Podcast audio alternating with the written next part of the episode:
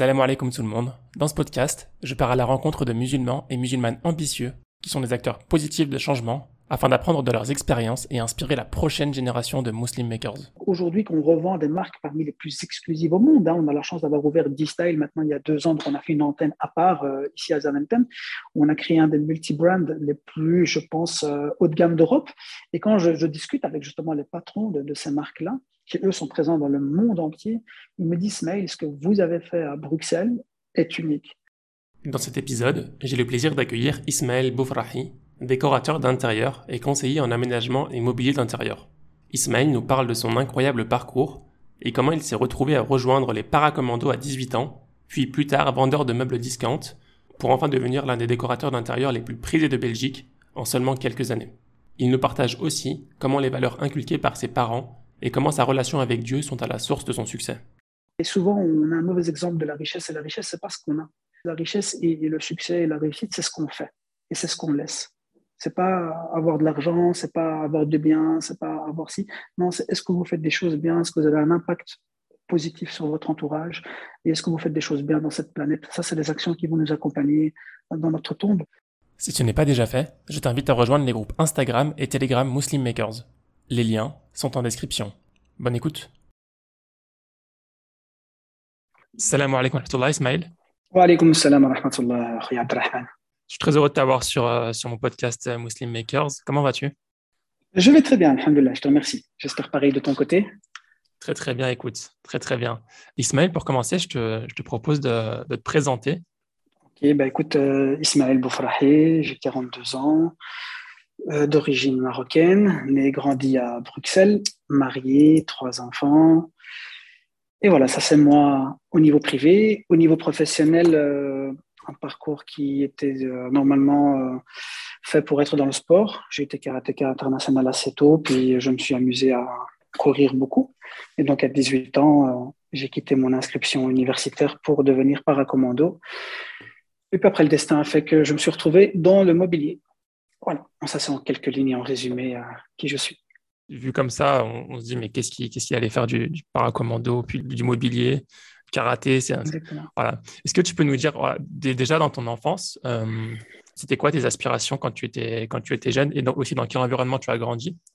Alors bien sûr, j'ai grandi dans un environnement tout à fait normal, c'est-à-dire que j'ai eu un, des parents euh, tout ce qui est plus normal, un papa qui était chauffeur de taxi. Euh, on était quand même dix frères et sœurs, donc une grande famille. Euh, un papa qui, est venu, qui est venu du Maroc euh, il y a presque maintenant 50 ans. Euh, et, donc, on a été réputé pour être une famille de niveau populaire. Donc, je veux dire, là, grandi dans un quartier qui n'était pas le plus facile. pour ceux qui connaissent Bruxelles, un quartier qu'on appelait, entre guillemets, je vais dire vulgairement, la cage aux ours, ce qui veut dire beaucoup de choses. un quartier difficile. Mais alhamdoulilah, j'ai eu des parents très présents, un papa qui nous a transmis de très, très, très belles valeurs et bien sûr une maman qui, qui les faisait respecter. Et, mmh. euh, et, donc, on a grandi, alhamdoulilah, euh, je veux dire, euh, à notre niveau, donc dans, dans, dans, le chemin que Dieu nous a demandé de suivre. Et le papa s'est assuré qu'on avait des valeurs, des valeurs qu'on retrouve plus si facilement aujourd'hui. Mais donc, je mmh. grandis dans un environnement familial normal, deux frères, sept sœurs. Et euh, voilà, j'ai grandi, j'étais, euh, je veux dire, un parcours scolaire euh, qui était brillant au niveau, je veux dire, travail, et qui était un peu plus chahuté au niveau comportemental, parce que j'étais un garçon qui aimait beaucoup parler. donc j'ai fait plusieurs écoles en secondaire, parce que dans le temps, je pense que les professeurs et, aussi le corps disciplinaire, donc les, éducateurs, n'avaient pas encore la mentalité de comprendre qu'un élève qui était peut-être un peu euh, je veux dire, chahuteux ou indiscipliné ne voulait pas nécessairement dire un mauvais élève, mais un hmm. élève qui avait peut-être besoin d'autre chose. Et donc, j'ai dû faire quatre écoles secondaires. J'ai jamais raté. J'ai d'ailleurs souvent été premier de classe parce que, Dieu m'a donné des, des, compétences qui faisaient que j'arrivais à comprendre assez facilement les cours. Mais au niveau du comportement, bon, j'étais un peu indiscipliné, on va dire ça comme ça. Et, euh, mais je suis arrivé à l'université à 18 ans, je m'étais inscrit, j'avais commencé un parcours en, tant qu'ingénieur commercial parce que j'ai réussi mon bac en sciences éco, maths fortes, euh, très très bons résultats. Et c'était juste l'amour du sport et surtout, surtout l'envie de me marier tôt. J'avais des, des, 17 ans, 18 ans, envie de faire ma vie, de trouver une fille bien, de me marier, euh, voilà, je veux dire, euh, démarrer une vie de foyer. Euh, j'ai pas envie de m'amuser, de jouer. Donc ça, je pense que c'était quelque chose qui était très fort aussi inclus dans, mes valeurs et mes principes. Et donc, c'est ça qui m'a orienté vers justement le, choix paracommando parce que vu le, niveau de sport que je faisais dans le temps, ça me permettait de continuer à pratiquer mon sport de manière même plus intensive et plus professionnelle tout en ayant une rémunération. Donc, c'est la raison pour laquelle euh, j'ai quitté l'université euh, en décembre et je me suis inscrit chez les paracommandos et, et j'y ai fait deux ans. Ok. Le sport, c'était avant. Hein tu, faisais du sport à haut niveau euh, en karaté avant Oui, j'ai fait du sport de, disons, de mes 7 ans à, mes 20 ans et karaté de 7, de 7 à 17 ans donc pendant une bonne dizaine d'années.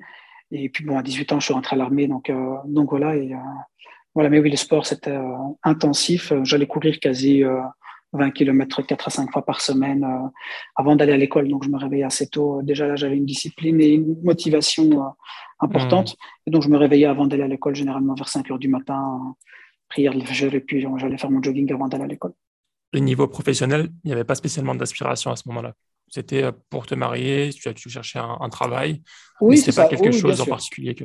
Non, non, je voulais avoir une situation. J'avais pas encore vraiment de, euh, de vision. La seule chose quand j'ai commencé la vie à l'université, je me suis rendu compte que je bougeais de trop, que j'avais besoin, j'avais besoin de, de, beaucoup bouger. Et comme j'ai eu un parcours scolaire, je vais dire entre guillemets assez facile, j'ai compris qu'à l'université, non, ça n'allait pas être facile, qu'il fallait être derrière.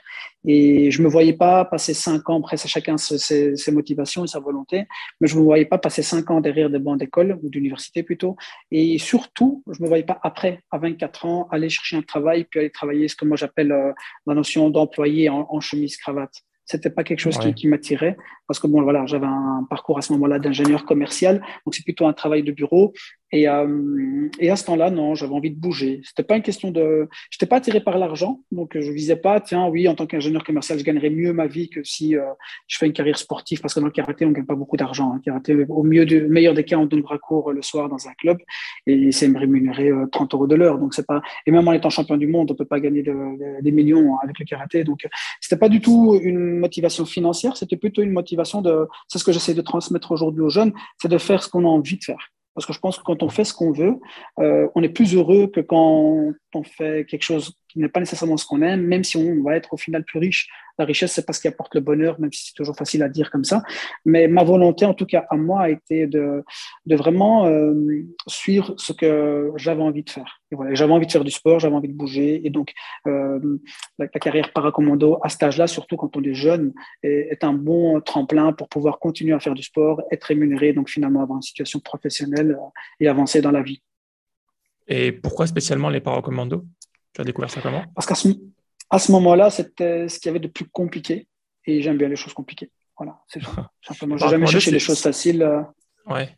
Parce que tu, tu, avais rejoint l'armée avant les paracommandos Non, non, non, absolument pas. Non, non, j'y suis rentré. Euh, non, bien sûr, j'y suis rentré à 18 ans, donc tu sais pas la rejoindre avant. Hein, n'engage pas de mhm. mineur, donc je venais d'être majeur.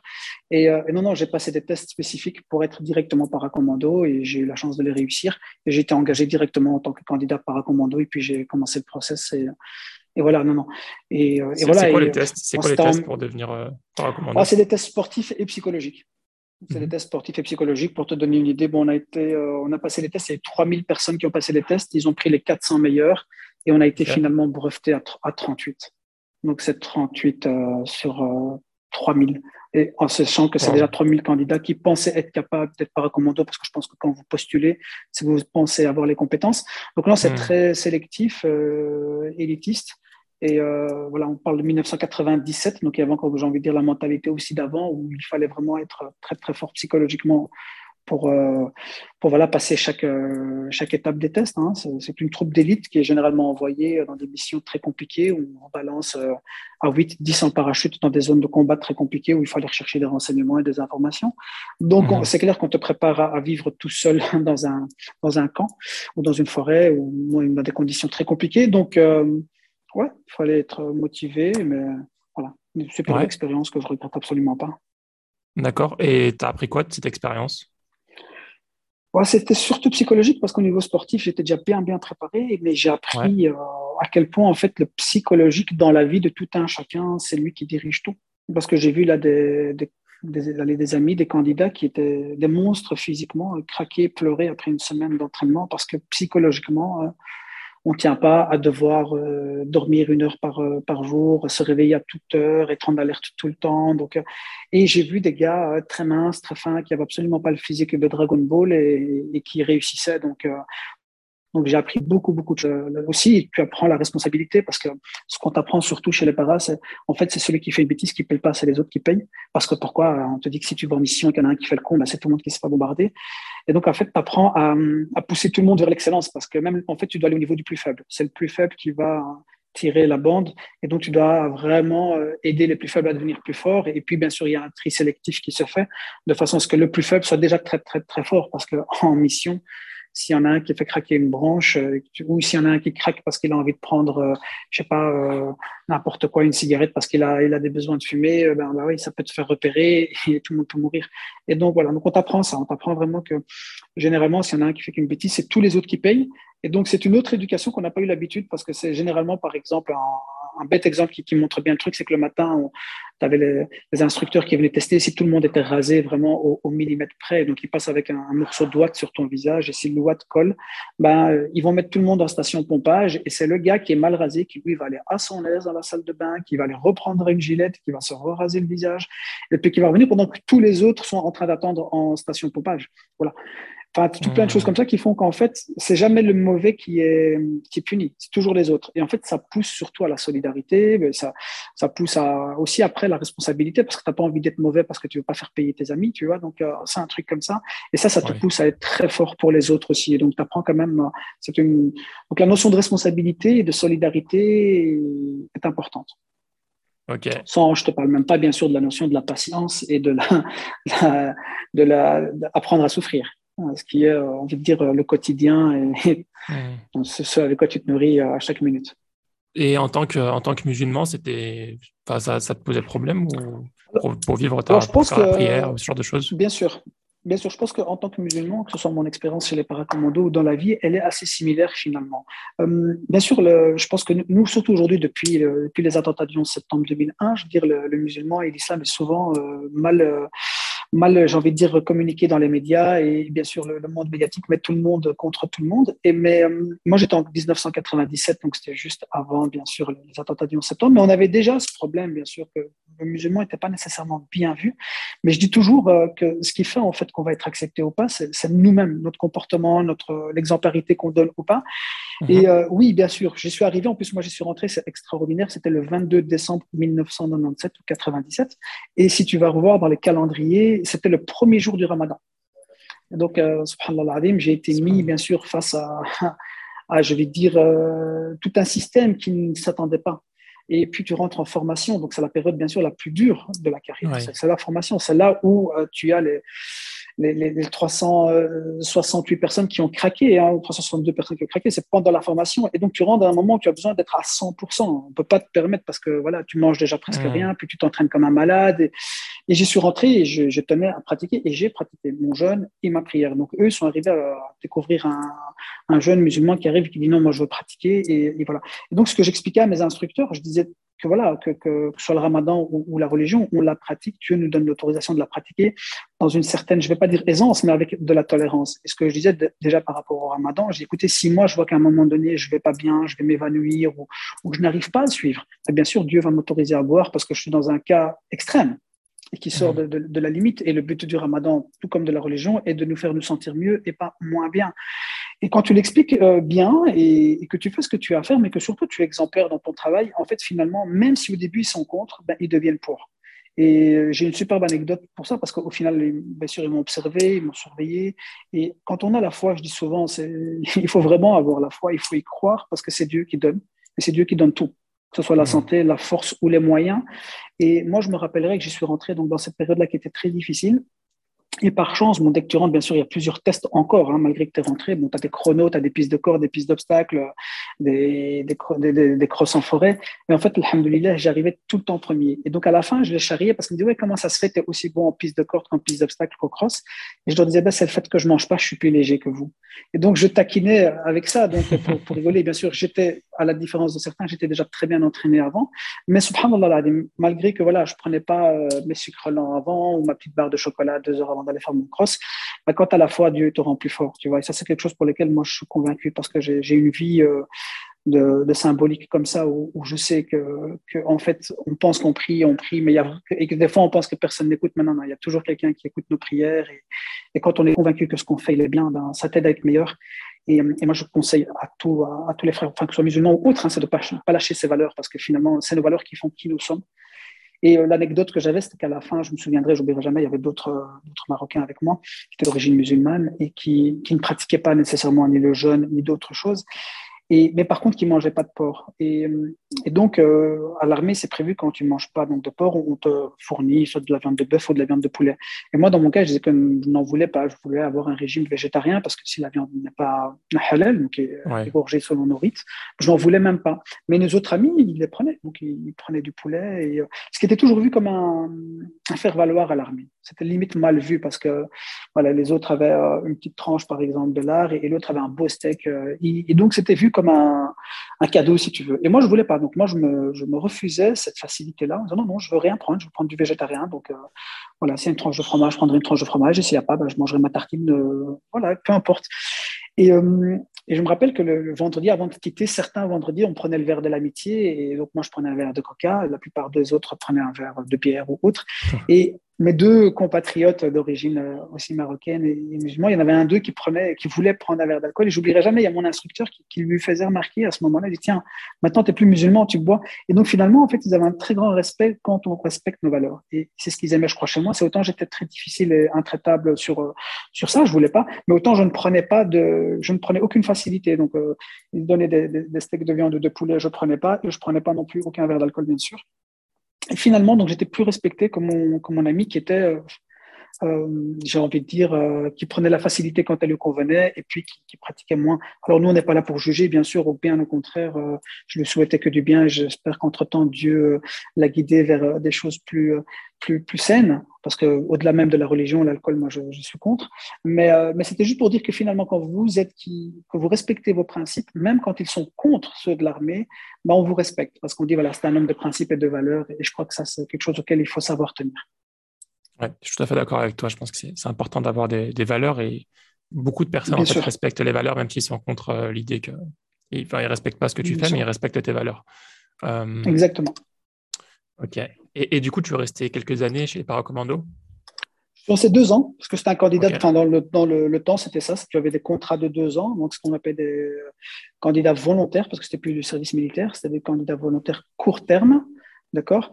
Et, euh, et, puis après deux ans, tu avais le choix de continuer ou pour devenir euh, donc euh, paracommando de carrière.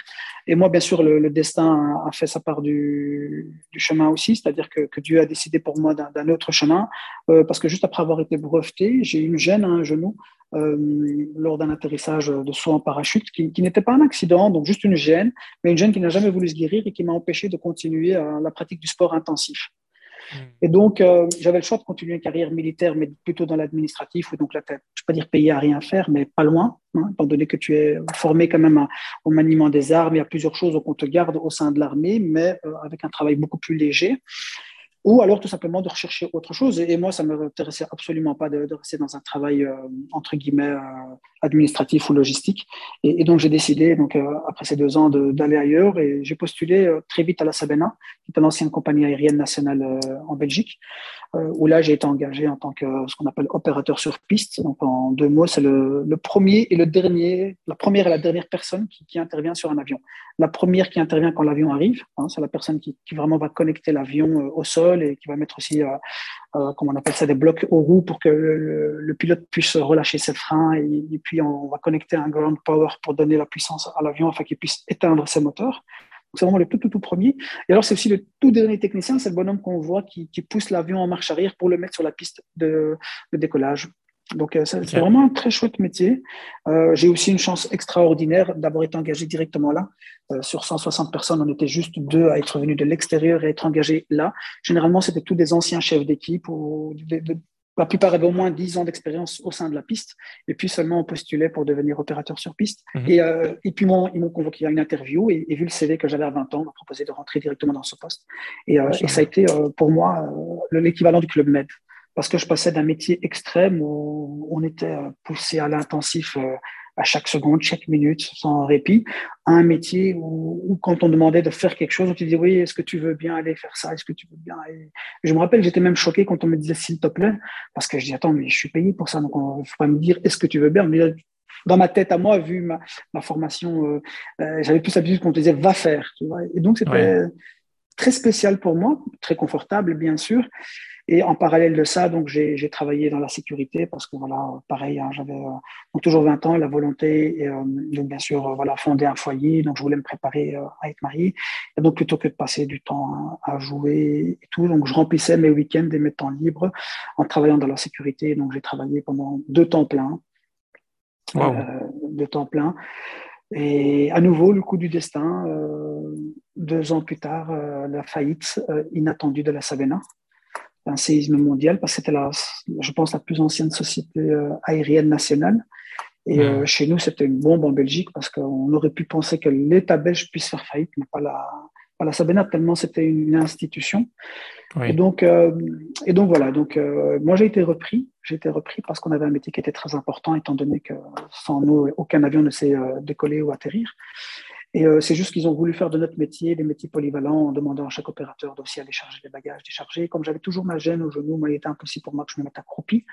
Et, euh, et donc, j'ai continué pour dépanner euh, mes anciens, enfin, je veux dire supérieurs, parce qu'il fallait bien sûr quand même euh, continuer à faire fonctionner l'aéroport. Donc, là, ça n'existait plus, mais nous, on a été euh, donc repris sous un autre service pour, pour les autres compagnies hein, qui arrivaient, qui rataient. Il fallait quand même tout le temps des opérateurs et tout était géré dans le temps par la Sabena. Et donc, j'ai dépanné quelques mois, hein, le temps de trouver autre chose. Et puis, entre-temps, bien sûr, j'ai rencontré mon épouse, on, s'est mariés. Et, euh, et, donc voilà, et en parallèle, donc après la Sabena, j'ai été chauffeur privé pour, euh, pour euh, une fortune belge. Mhm. Et j'ai travaillé avec ce monsieur jusqu'à la veille de mon mariage. Et j'ai décidé d'arrêter le, le, jour de mon mariage parce que j'avais des horaires qui n'étaient pas acceptables. Et j'ai toujours été dirigé par euh, une volonté de, de, faire quelque chose, mais de quand même de faire quelque chose qui permette d'avoir une vie aussi. Euh, et donc, euh, ces petits boulots, tu, tu les as, tu, tu candidatais spontanément? Enfin, tu, c'est vraiment à chaque fois des boulots vraiment différents. Oui, c'était, enfin, c'est des, des, boulots qui se sont succédés les uns aux autres, euh, mais ça a été, bon, enfin, les deux gros boulots entre guillemets qui étaient dans, avant ma carrière, c'était Paracommando, donc c'était une candidature spontanée, puis la Sabena, c'était à nouveau une candidature spontanée, et quand la Sabena a fait faillite, ben, pareil, il y avait, je, je cherchais les annonces d'emploi et des choses qui pouvaient me plaire, et moi, dans le temps, j'aimais beaucoup rouler en voiture, j'aime toujours, et il y avait un, un, monsieur qui cherchait un chauffeur privé, euh, qui faisait aussi un peu office de, de garde du corps, euh, c'était quelqu'un qui, qui, était une fortune et, et qui avait voilà, des, plusieurs baby-foot euh, implantés partout en Belgique. Et donc, le week-end, il allait récupérer tu sais, les, caisses qu'il y avait dans le baby-foot. Ouais. C'était des trucs où on mettait les, voilà, 1 euro, 2 euros et, euh, et, on allait les récupérer. Et donc, il s'était déjà fait braquer plusieurs fois. Et voilà. Et, et, donc, voilà. Et c'est comme ça, voilà, un petit peu, il m'a engagé un peu comme ça pour être chauffeur et aussi, je vais dire, entre guillemets, euh, euh garde du corps accompagnateur. Et, et moi, j'ai fait ça avec lui. Donc, c'était les trois boulots que j'ai eu avant, avant ma carrière. Euh, professionnelle qui est celle d'aujourd'hui. Et euh, oui, mais à chaque fois, j'ai été guidé par faire quelque chose que j'aime. Donc, Paracommando, c'était quelque chose que j'aime. La Sabena, euh, c'était une candidature spontanée sans savoir vers où j'allais. Parce que, mais là, c'était parce que la Sabena a fait, euh, parce que voilà, j'ai arrêté chez les paras et qu'il fallait que je fasse quelque chose. Et euh, je dis toujours, voilà, il faut faire ce qu'on aime quand on a le choix. Mais si on n'a pas le choix, il faut pas se tourner les pouces. Hein. Donc, si on trouve pas quelque chose qu'on aime entre temps, on, on travaille. Et moi, j'étais prêt à ce moment-là même à aller travailler, travailler au marché pour 10 euros par jour s'il fallait, parce que j'avais pas la notion de rester à la maison. Pour moi, c'était ça le plus inacceptable, c'est de rester à rien mmh. faire. Ça, je trouve que c'est quelque chose que, que, que je n'ai jamais eu en tête. Et donc, je me disais, je travaillerai n'importe où, bien sûr, dans tout ce qui est euh, correct et honnête, hein, mais euh, même pour, pour 10 ou 15 euros, je ne serais pas resté à la maison. Et, et donc, c'est ah, finalement, je postule à la Sabena et j'ai cette offre qui est, comme je vous disais, euh, pour moi l'équivalent d'un Club Med, puis cette faillite, et, voilà, puis j'ai la chance d'avoir la personne qui cherchait un chauffeur privé, et où là, je me suis super bien entendu avec lui. On est resté jusqu'à la veille de mon mariage, où là, c'est moi qui ai démissionné parce que, à nouveau, je voulais quand même avoir une vie sociale euh, et une vie familiale. Et bien sûr, ouais. en tant que chauffeur privé, j'avais pas d'erreur. Hein, euh, voilà, donc, euh, pour la première fois, effectivement, je me retrouve euh, sans travail, donc je, volontairement, bien sûr. Et je, donc, on a notre mariage, on s'est marié, parti en voyage de noces. Et donc, à mon retour, c'est là que je suis, je suis sans emploi. Voilà. Ok. Et donc, euh, toi, tu n'acceptes pas d'être sans emploi, donc il faut que tu trouves un travail. non, bien sûr. Là, je commence à chercher, sauf que là, je ne trouve pas directement. Euh, je trouve pas directement. Et, et puis, je dis à nouveau le, coup du destin. Bon, moi, en parallèle, donc avant de me marier, les six derniers mois avant, donc j'avais acheté un appartement, je l'ai retapé et, je l'ai meublé. Et en fait, en, meublant mon appartement, mais, sans m'en rendre compte, hein, j'ai commencé à prendre goût un peu au mobilier, à la décoration. En fait, je me rendais compte que j'étais difficile. Quand j'aimais une table, c'était toujours quelque chose qui coûtait très cher. Et en fait, les choses banales ne me plaisaient pas du tout. Et donc, voilà, je, mais, bien sûr, aujourd'hui, je le dis avec du recul, mais à ce moment-là, je ne me rends pas du tout compte de ça. Hein. À ce moment-là, c'est juste là, c'est un quotidien, donc je vais voir quelque chose, ça me plaît, sauf que c'est impayable. Et puis, je vais chercher autre chose, et en fait, tout ce que je peux m'offrir, en fait, ne me plaît pas. Donc voilà, et alors je continue à chercher, je continue à chercher, et je pense qu'au total, pour faire mon appartement, j'ai visité au moins 40 magasins de meubles. Et dans le process, en fait, la dernière chose que j'achète, c'est mes chaises. Et, euh, et là, moi, je, je, je pendant que je discute avec euh, la vendeuse, elle se rend compte qu'en fait, j'ai quand même des notions de, design et tout. Et elle me dit, tiens, qu'est-ce que tu fais dans la vie? Elle pensait que j'étais architecte ou architecte d'intérieur. Je dis, non, non, en fait, moi, je, voilà, j'ai un parcours particulier. Et là, juste depuis 15 jours, je suis sans emploi. Elle me dit, bien, tiens, c'est super, on, cherche justement quelqu'un. Euh, voilà, est-ce que tu n'as pas envie de travailler dans un magasin de meubles et de conseiller les gens et, euh, je dis, écoute, moi, j'ai pas du tout d'expérience là-dedans, mais c'est vrai que ça me plaît. Et donc, pourquoi pas? Elle me dit, écoute, ça va, je vais en parler avec le patron, et, euh, qui était en fait son beau-frère. Mhm. Elle en parle avec le patron, et le patron propose de, m'engager euh, en test à 5 jours semaine pour 1250 euros par mois, ce qui est en gros un salaire de, débutant, hein, sans expérience. Euh, on parle d'IA, donc on était en, 2004, je pense, ouais, c'est ça, 2004, qui a presque 18 ans. Et, et la même semaine, la même semaine, j'ai, euh, par le plus grand des hasards, ma belle-sœur qui va acheter euh, des meubles dans un magasin de meubles turc. Parce que chez nous, en Belgique, ceux qui font les meubles, c'est les Belges, bien sûr, parce qu'on est en Belgique, donc les grands magasins belges, et mhm. les Turcs. Les Turcs ont euh, quasi une centaine de magasins sur, sur la Belgique. Et elle va acheter chez un des, j'ai envie de dire, des fondateurs de, de ces. Il y a eu trois, quatre familles qui ont commencé les meubles il y a, il y a 40 ans en Belgique, et c'était une de ces quatre familles-là, chez qui tous nos parents étaient clients, et, et elle va acheter des meubles là, et en fait, elle ne reçoit pas les conseils qu'elle aurait souhaité. Et elle parle euh, donc avec le patron qu'elle connaissait. Elle dit écoute, voilà, ta vendeuse, elle est sympa, mais elle parle déjà très mal le français parce que leur clientèle était à 90% turque. Et, hmm. euh, et, donc, leurs vendeuses étaient plutôt des gens d'origine turque aussi, qui ne parlaient pas nécessairement parfaitement le français, et qui en plus avaient du mal à conseiller. Donc on faisait surtout de la vente, on ne faisait pas du conseil. Et les générations étaient déjà en train de changer. Et ma belle-sœur était plutôt une fille qui cherchait des conseils, qui voulait avoir des informations, et ça, on avait du mal à lui donner. Et tu as le patron, qui est encore le, fils du, père fondateur, qui, est encore un jeune, hein, je veux dire, de notre génération. Donc dans ce temps-là, euh, moi j'ai... 25 euh, ans et le patron devait en avoir 30. Et moi, je suis pas là hein, dans le magasin, c'est ma belle-sœur qui y est. Et, euh, et ma belle-sœur, donc euh, le patron lui répond bah, écoute, justement, je cherche une vendeuse. Et je ne sais pas pourquoi ma belle-sœur, écoute, nous, on n'a pas une vendeuse, mais on a un beau-frère qui a vraiment bon goût et qui, et qui pourrait, je pense, être très compétent dans ton travail. Et elle lui propose mon service, alors que moi, je ne lui avais pas encore parlé que j'avais une, une, proposition dans ce domaine-là et, et, et je ne cherchais même pas officiellement dans ce domaine-là. Donc, je, je sais même pas. En fait, euh, voilà, je pense que moi, ma femme, en fait, n'avait pas vu son, notre appartement avant le mariage. Je l'ai vraiment fait à l'ancienne. Donc, j'ai fait l'appartement tout seul. Euh, j'ai rencontré ma femme. J'ai été demander sa main. On s'est marié quelques mois après. Et donc, elle a découvert l'appartement avec sa sœur le lendemain du mariage. Et c'est un appartement sympa. Pour un jeune de 24 ans, euh, c'était quand même un chouette appartement. Il y avait des, des, beaux meubles et tout. Et je pense que, que ça, ben, ça leur a donné une certaine image de moi. Et donc, elle, quand elle parle avec ce patron turc, elle lui dit Ben voilà, nous, on a un beau-frère. Et lui, bon, il est turc, il cherche une vendeuse, et on lui parle d'un vendeur euh, qui plus est d'origine marocaine. Euh, et donc, mais il lui dit quand même Allez, fais-le venir et on verra. Et donc, moi, je vais rencontrer ce monsieur, et euh, sans aucune prétention, parce que voilà, je ne suis pas du monde du domaine ni rien. Et ce monsieur me rencontre, et, voilà, il me dit Écoute, voilà, bon, moi, je cherche quelqu'un, et si tu veux, on peut essayer. Et lui, dans le temps, bon ben voilà, on parle il y a 18 ans, on est dans un autre monde, un autre domaine, et il me dit écoute, moi je te propose de, faire un test, et si tu veux, je peux t'engager 6 jours semaine à 1100 euros par mois.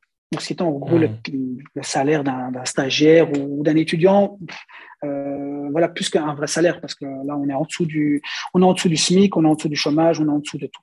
OK, Et euh, à ce moment-là, donc j'avais le choix Mmh, de, choisir. Donc, j'ai deux offres d'emploi. J'ai une personne qui me propose euh, un, travail euh, de 5 jours semaine, 38 heures et 1250 euros pour démarrer. Et j'ai mmh. une autre personne qui me propose de travailler 6 jours semaine, ce qui est plus que la norme déjà, et à seulement 1100 euros. Hmm. Alors, je veux dire, n'importe quel être humain normal euh, choisirait bien sûr le, premier choix, hein, qui en toute proportion gardée est quand même nettement plus intéressant. Euh, et si on fait 1250 divisé par 5 fois 6, ça revenait à 1500, et l'autre pour ces jours me donnait 1100. Donc, 400 euh, euros sur 1100, c'est quand même presque 35% de différence. On ne parle pas d'une petite différence, et tout en ayant un jour de congé en plus. Et donc, bah, moi, je choisis contre courant et contre l'avis même de tout le monde de, prendre le, patron qui, qui, me proposait 1100 euros. Pourquoi je l'ai fait? Ben Là, on va toucher à l'aspect religieux. Euh, le premier était travailler pour une personne qui était d'origine euh, d'origine belge, et le deuxième était d'origine musulmane, c'était un turc. Et je m'étais dit, ben écoute, je préfère travailler euh, avec un patron qui pourrait comprendre que moi, je souhaiterais le vendredi prendre congé du magasin de midi à 15 heures pour pouvoir aller faire ma prière à la mosquée. Toujours été très important. Et puis qui aussi, pendant, pendant notre journée normale, me me permettrait sans débat, parce que j'ai toujours prié dans tous tout, tout mes travaux, euh, dans tous les travaux où j'ai bossé, hein, tous les métiers que j'ai exercés. Mais euh, si je peux le faire sans avoir besoin de me justifier, euh, j'aurais c'est toujours confortable. Et donc voilà. Et donc bien sûr, on se justifie toujours parce que bon, si je prie, je prie pendant mes heures de travail, et donc je fais en sorte, bien sûr, de raccourcir alors mon heure de pause donc, au lieu de prendre une heure de pause, bah, je prends que 40 minutes et ce qui me laisse 20 minutes pour faire mes deux prières pendant ma journée sans, sans devoir les prendre sur mes horaires de travail. Donc, j'ai toujours été très respectueux de, mes horaires de travail, même si on me le demandait pas.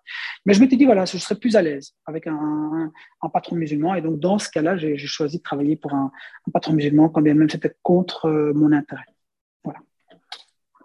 Alors, bien sûr, cela a guidé ensuite euh, toute ma carrière parce que, subhanallah bon, aujourd'hui, euh, si tu m'as appelé, c'est parce que tu as entendu parler de moi. Et si tu as entendu parler de moi, c'est parce qu'aujourd'hui, euh, bien sûr, je, ne suis plus le petit vendeur à 1100 euros par mois. J'ai eu la chance, bien sûr, de d'abord me passionner, puis de, la passion de devenir compétent, expert euh, dans le domaine du mobilier. Donc, je suis entre-temps, j'ai beaucoup appris, j'ai appris énormément et, j'ai tellement appris qu'à un moment donné, mon, mon patron euh, voilà, a souhaité euh, arrêter et, ce qui a fait que moi, je suis devenu ensuite patron et, l'histoire a changé. Et, et, bien sûr, au final, bon, j'aurais plusieurs anecdotes à te raconter, mais c'est une des choses qui a fait que quand on choisit pour Dieu, eh ben, c'est toujours Dieu qui te le rend, et c'est ce que je disais au début. C'est Dieu qui donne, c'est pas quelqu'un d'autre. Moi, j'ai choisi de mhm. travailler dans ce magasin-là, et Dieu a fait en sorte que ce magasin devienne le mien, alors que j'en aurais jamais eu les moyens de l'acheter si j'aurais souhaité l'acheter. Oui. Tu as pu l'acquérir avec un, certain bon prix, ou tu avais vraiment, c'était vraiment difficile de l'acquérir? Alors, ça aurait été d'abord quasi impossible de l'acquérir parce que c'était un magasin qui faisait quand même un certain chiffre d'affaires. Il faut savoir que c'est un magasin qui fait 2200 mètres carrés et on parle du centre-ville, on est en plein guerre du Midi, donc en plein centre de Bruxelles. Euh, moi qui avais donc un, statut, je vais dire, euh, de petit employé, hein, j'étais vendeur, hein, donc euh, je gagnais pas des millions. quand bien même mon salaire s'était bien sûr nettement amélioré, mais il restait quand même sous la barre des, des 3000 euros, donc rien d'extraordinaire. mais j'ai eu quatre ans de, de fidélité et d'histoire forte avec ce magasin. Et en fait, au bout des quatre ans, j'ai un jour mon, mon propriétaire. Euh, bah, en fait, je vais te le raconter dans, l'ordre chronologique.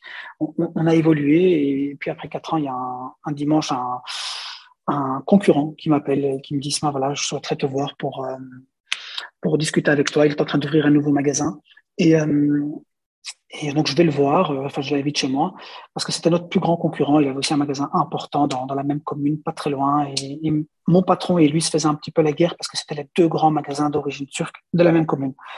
Et ce monsieur vient me voir parce qu'il sait que je fais 90% du chiffre d'affaires. Et, et puis, il est en train de racheter un magasin dans la commune juste à côté qui était très sympa. Et il me propose d'en être le gérant. D'accord? Et il me propose directement d'augmenter mon salaire de quasi, euh, quasi 50%, euh, bien sûr parce que tu passes alors de, vendeur responsable à gérant, et puis surtout, voilà, il voulait vraiment m'avoir. Performance, ça. Et, euh, et, voilà, et il me fait vraiment une proposition euh, irrefusable. Et en plus, moi, bon, voilà, le magasin avait moins évolué que moi. Moi, j'avais évolué, mais mon ancien patron ne croyait pas trop en, aux meubles de qualité, ne croyait pas trop en trucs. Et donc, il restait dans un, dans un dernier produit, bien sûr, pour la plupart Made in China ou Made in Turquie, et avec de l'entrée de gamme. Et moi, j'avais la, volonté de, monter de gamme et mon patron n'y croyait pas trop. Et donc, ce collègue, entre guillemets, ou ce concurrent qui vient me dire moi, je te laisserai la gestion, c'est toi qui décideras des collections et tout. En fait, il me fait une proposition qui, à ce moment-là, est vraiment tout ce dont je rêve. Hein. Je sais que j'ai des goûts qui commencent à être euh, euh, plus affirmés, j'ai plus d'expérience, plus de maturité, et, je prends goût à ça. Et donc j'aime bien commencer à dire non, mais plutôt ça que ça, fais plutôt ça que ça. Et, mais j'ai un patron qui, n'y croit pas. Hein. Il dit non, Isma, euh, lui dans la tête que les clients veulent toujours le moins cher. Et moi, j'ai toujours le hmm. client, il veut ce qu'il y a de bien, il faut juste lui donner des bons conseils. Et donc on n'avait plus du tout les mêmes idées. Mais ceci dit, mon patron a toujours été correct. C'est une famille que je respecte beaucoup, qui a toujours été honnête avec moi. Et en fait, moi, mon salaire a évolué. Il est passé de 1100 à 2000, puis de 2000 à 2005, puis de 2005 à quasi 3000 euros. Et toujours dans un certain respect. À chaque fois que j'ai demandé euh, quelque chose, je l'ai obtenu. Donc, moi, je m'entendais très bien avec mon patron, qui, qui lui assumait sa part des choses, mais les idées étaient différentes. Et donc, j'ai une offre que, je ne peux pas refuser. Et en fait, je prends quand même la nuit pour réfléchir, où je dis, écoute, laisse-moi, ok, euh, la nuit porte conseil. Et je me mets dans mon lit le soir et je suis sur le point de craquer, pour être sincère, parce que je ne vois déjà pas le mal, hein, bien sûr. je travaille, puis j'ai une proposition d'ailleurs. Tu sais, je, je vois ça comme euh, un transfert. Hein. tu, passes un, moment de ta carrière là, puis tu, as une proposition. Et dans la vie, il faut savoir évoluer. Donc, je prends la nuit pour réfléchir et, euh, et là, je me dis qu'en fait, je pousse la réflexion un peu plus loin et je me dis, tiens, en fait, attends, si je quitte là où je suis, bon, je vais déjà mettre dans l'embarras toute une famille. Hein. Donc, il y avait mon, employeur, bien sûr, mais euh, également les collègues, ceux qui livraient, ceux qui installaient. Et, euh, et j'ai pensé à la responsabilité de, de, mon action sur la vie des autres. Voilà, je pense que on se pose très rarement cette question, mais et puis je me suis dit tiens, pourquoi euh, ce collègue vient me chercher? Bon, il vient me chercher tout d'abord parce qu'il a entendu aussi parler de moi, il sait ce que je fais, mais également ils sont concurrents et donc j'essaie de pousser la réflexion plus loin en me disant bah écoute, en acceptant ça, en fait, finalement, je vais faire du mal à, mes employeurs. Et oui, c'est vrai, aujourd'hui, on me propose beaucoup plus, mais bon, les 3 000 euros que je touchais à ce temps-là, c'est moi qui les ai demandés. Peut-être que j'aurais demandé 5 000, il m'aurait donné 5 000, moi j'en sais rien. Je n'ai pas demandé 5. Hmm. je touchais 1100. À un moment donné, j'ai dit j'en voulais 2002, il m'a payé 2002. Puis à un moment donné, j'ai dit je veux 2005, il m'a payé 2005. Et donc, je dis ah, t'en sais rien. Tu aurais demandé 5, peut-être qu'il t'aurait donné 5, mais entre-temps, tu as demandé autant et il te les a donnés. Et donc, et donc malgré que c'était pour moi une opportunité extraordinaire, je me suis dit, ben, écoute, ça va faire du mal à d'autres personnes et j'ai euh, euh, décliné la proposition de ce monsieur le lendemain pour ne pas laisser, comme on dit chez nous, le temps à, à Chétan de faire son, son travail. J'ai appelé Sans en parler à ton patron. voilà. Sans en parler, bien sûr, à personne, à part à ma femme. Euh, j'ai appelé, j'ai décliné. J'ai dit voilà, écoute, je te remercie pour l'offre qui est vraiment très séduisante. Bien sûr, c'est rien de personnel parce que j'aurais rêvé de travailler là-bas. Mais j'ai mhm. dit par euh, respect pour la famille de mon patron, ben, je, vais rester, euh, je vais rester chez eux, bien que voilà, les conditions de travail me sont moins profitables, moins bénéfiques. Mais il y a quand même une, relation qui fait qu'il y a un respect. Et, voilà, je ne voulais pas aller ailleurs alors que vraiment au fond de moi-même, j'en rêvais. Hein. et donc, j'étais contre ma propre volonté en disant non, je ne vais pas le faire. Alors, ça a été quelque chose qui était très difficile parce que, ben, subhanallah encore une fois, je dis pour ceux qui pensent qu'il n'y a pas de Dieu, euh, cette proposition, moi, j'ai rencontré le monsieur qui m'a proposé euh, un dimanche à 18h. Et des fois, Dieu, il te donne pas, des fois, souvent, mais nous, on ne les écoute pas. Mais souvent, Dieu nous envoie des messages, c'est juste qu'on ne les écoute pas. Qu'est-ce qui s'est passé? Ben, Le dimanche suivant, donc moi, je travaillais à ce moment-là le dimanche, hein, j'avais congé que le mercredi. Et donc, le dimanche suivant, on ferme à 18h et j'ai mon patron, donc il rentre euh, à 18h au moment de la fermeture, on ferme et puis il me prend seul et il me dit Ismaël, euh, écoute, je vais fermer ici. Je commence à ah tu vas fermer ici? Il me dit ouais, j'ai reçu une offre de Lidl et je vais louer à Lidl. Il avait reçu une offre très importante. Comme on est à mhm. deux pas de la gare du Midi, on a 2200 mètres carrés de plein pied, c'est la localisation était top pour Lidl qui, dans ce temps-là, cherchait à s'implanter dans, dans les centres-villes et tout. Et donc, ils lui ont fait une proposition en fait, qu'il ne se refuse pas. Et moi, sur le moment même, j'ai les larmes qui me montent aux yeux, j'ai envie d'éclater parce que moi, je revois quoi? Je revois que dimanche passé, j'ai refusé un travail en or. Et je vois que j'ai un patron qui, qui, est prêt à louer. Euh, en fait, c'était l'héritage de son père. Son père est encore vivant, mais, mais c'était son père qui avait fondé ce magasin. Puis il a cédé ses quatre frères, en fait. Et il a cédé aux, quatre frères. Et puis voilà, les frères aujourd'hui, en fait, ils ont commencé à faire de l'immobilier. Et le grand se débrouille plutôt pas mal. Et donc, il se dit plutôt que de continuer à travailler tous les matins, ouvrir un magasin et voilà, un jour faire rentrer 1000 euros, un jour faire rentrer 2000 et, et se battre au quotidien pour de temps en temps vendre un peu, mais de temps en temps pas faire grand chose. Ben, il fait de l'immobilier et quand il achète un bâtiment ou qu'il en revend, il gagne bien sûr beaucoup mieux sa vie. Et donc, il veut concentrer ses efforts là-bas. Donc, moi, je comprends la, notion du grand frère, mais en même temps, je me dis, purée, ton, ton père a, fondé ça, c'était votre truc. Et, là, euh, vous êtes prêt à le céder pour, euh, j'appelle moi ça un champ de patates, un supermarché qui va vendre des pommes de terre et, et des trucs comme ça. Et donc, je suis pris par des sentiments très, très, très je vais dire agressif, limite, où, je lui en veux, je lui en veux, et moi aussi je m'en veux moi-même. Je me dis, tu vois, Smaël, à force de penser pour les autres, tu es finalement un imbécile parce que chacun pense que pour soi et toi, tu es là toujours à te tracasser de quel va être ton impact de ton action sur les autres. Mais lui, sur l'impact de son action sur, sur toi, il s'en fout et, et c'est pris. Et donc, je m'énerve et, je quitte le magasin. Donc, je ne continue pas la discussion, je, quitte parce que voilà, je sens que je vais perdre mon sang-froid et, je, me fâche vraiment très fort avec lui. Je lui dis que tout ce que je pense et, je m'en vais bien sûr, je ne parle pas de la réunion du dimanche précédent, je dis rien et, je pars pour juste me refroidir, me calmer et, je rentre à la maison euh, et j'explique à ma femme ce qui s'est passé et, j'ai la haine, voilà, ce que j'appelle ça comme ça. Alors dans le temps, mes patrons avaient deux magasins, un à et un Anderlecht et moi je travaillais celui d'Anderlecht. Et donc, bien sûr, mon patron me rappelle, me dit Smaël, non, ne te tracasse pas, toi, je te garde, on est mariés à vie, jamais de la vie je te laisse tomber, tu vas aller travailler de l'autre côté, parce que voilà, on avait une bonne relation, je faisais 90% euh, de son chiffre d'affaires, donc euh, on n'avait aucune raison, bien sûr, de, me licencier. Mais moi, je n'étais pas intéressé. Parce que moi, justement, je cherchais à aller vers un magasin plus cosmopolite, un peu plus design, un peu plus grand. Et lui, il voulait m'envoyer à Scarbeck, qui, dans le temps, était un, magasin encore plus euh, communautaire que celui d'Anderlecht. Et, hmm. ça ne m'intéressait pas. Donc moi, je lui dis, écoute, moi, je ne suis pas une marchandise et je ne t'appartiens pas. Donc moi, si tu fermes ici, je, voilà, je vais faire ma vie, mais voilà, point. Mais, mais je lui en voulais énormément. Et puis, euh, et puis le coup du destin, j'ai un de, mes beaux-frères, Mohamed El-Bakali, pour ne pas le citer, à qui je raconte cette histoire, qui est comme mon, confident, qui est mon meilleur ami, on fait tout ensemble. Et, il me dit, mais pourquoi tu ne reprends pas ce magasin? Moi, je regarde, je dis, mais attends, tu rigoles, quoi. Moi, j'ai pas un bal de côté. Et, bon, en plus, il voulait un loyer qui, dans le temps, c'était déjà 10 000 euros, ce qui était énorme, énorme, énorme, énorme. C'était inimaginable mmh. pour moi.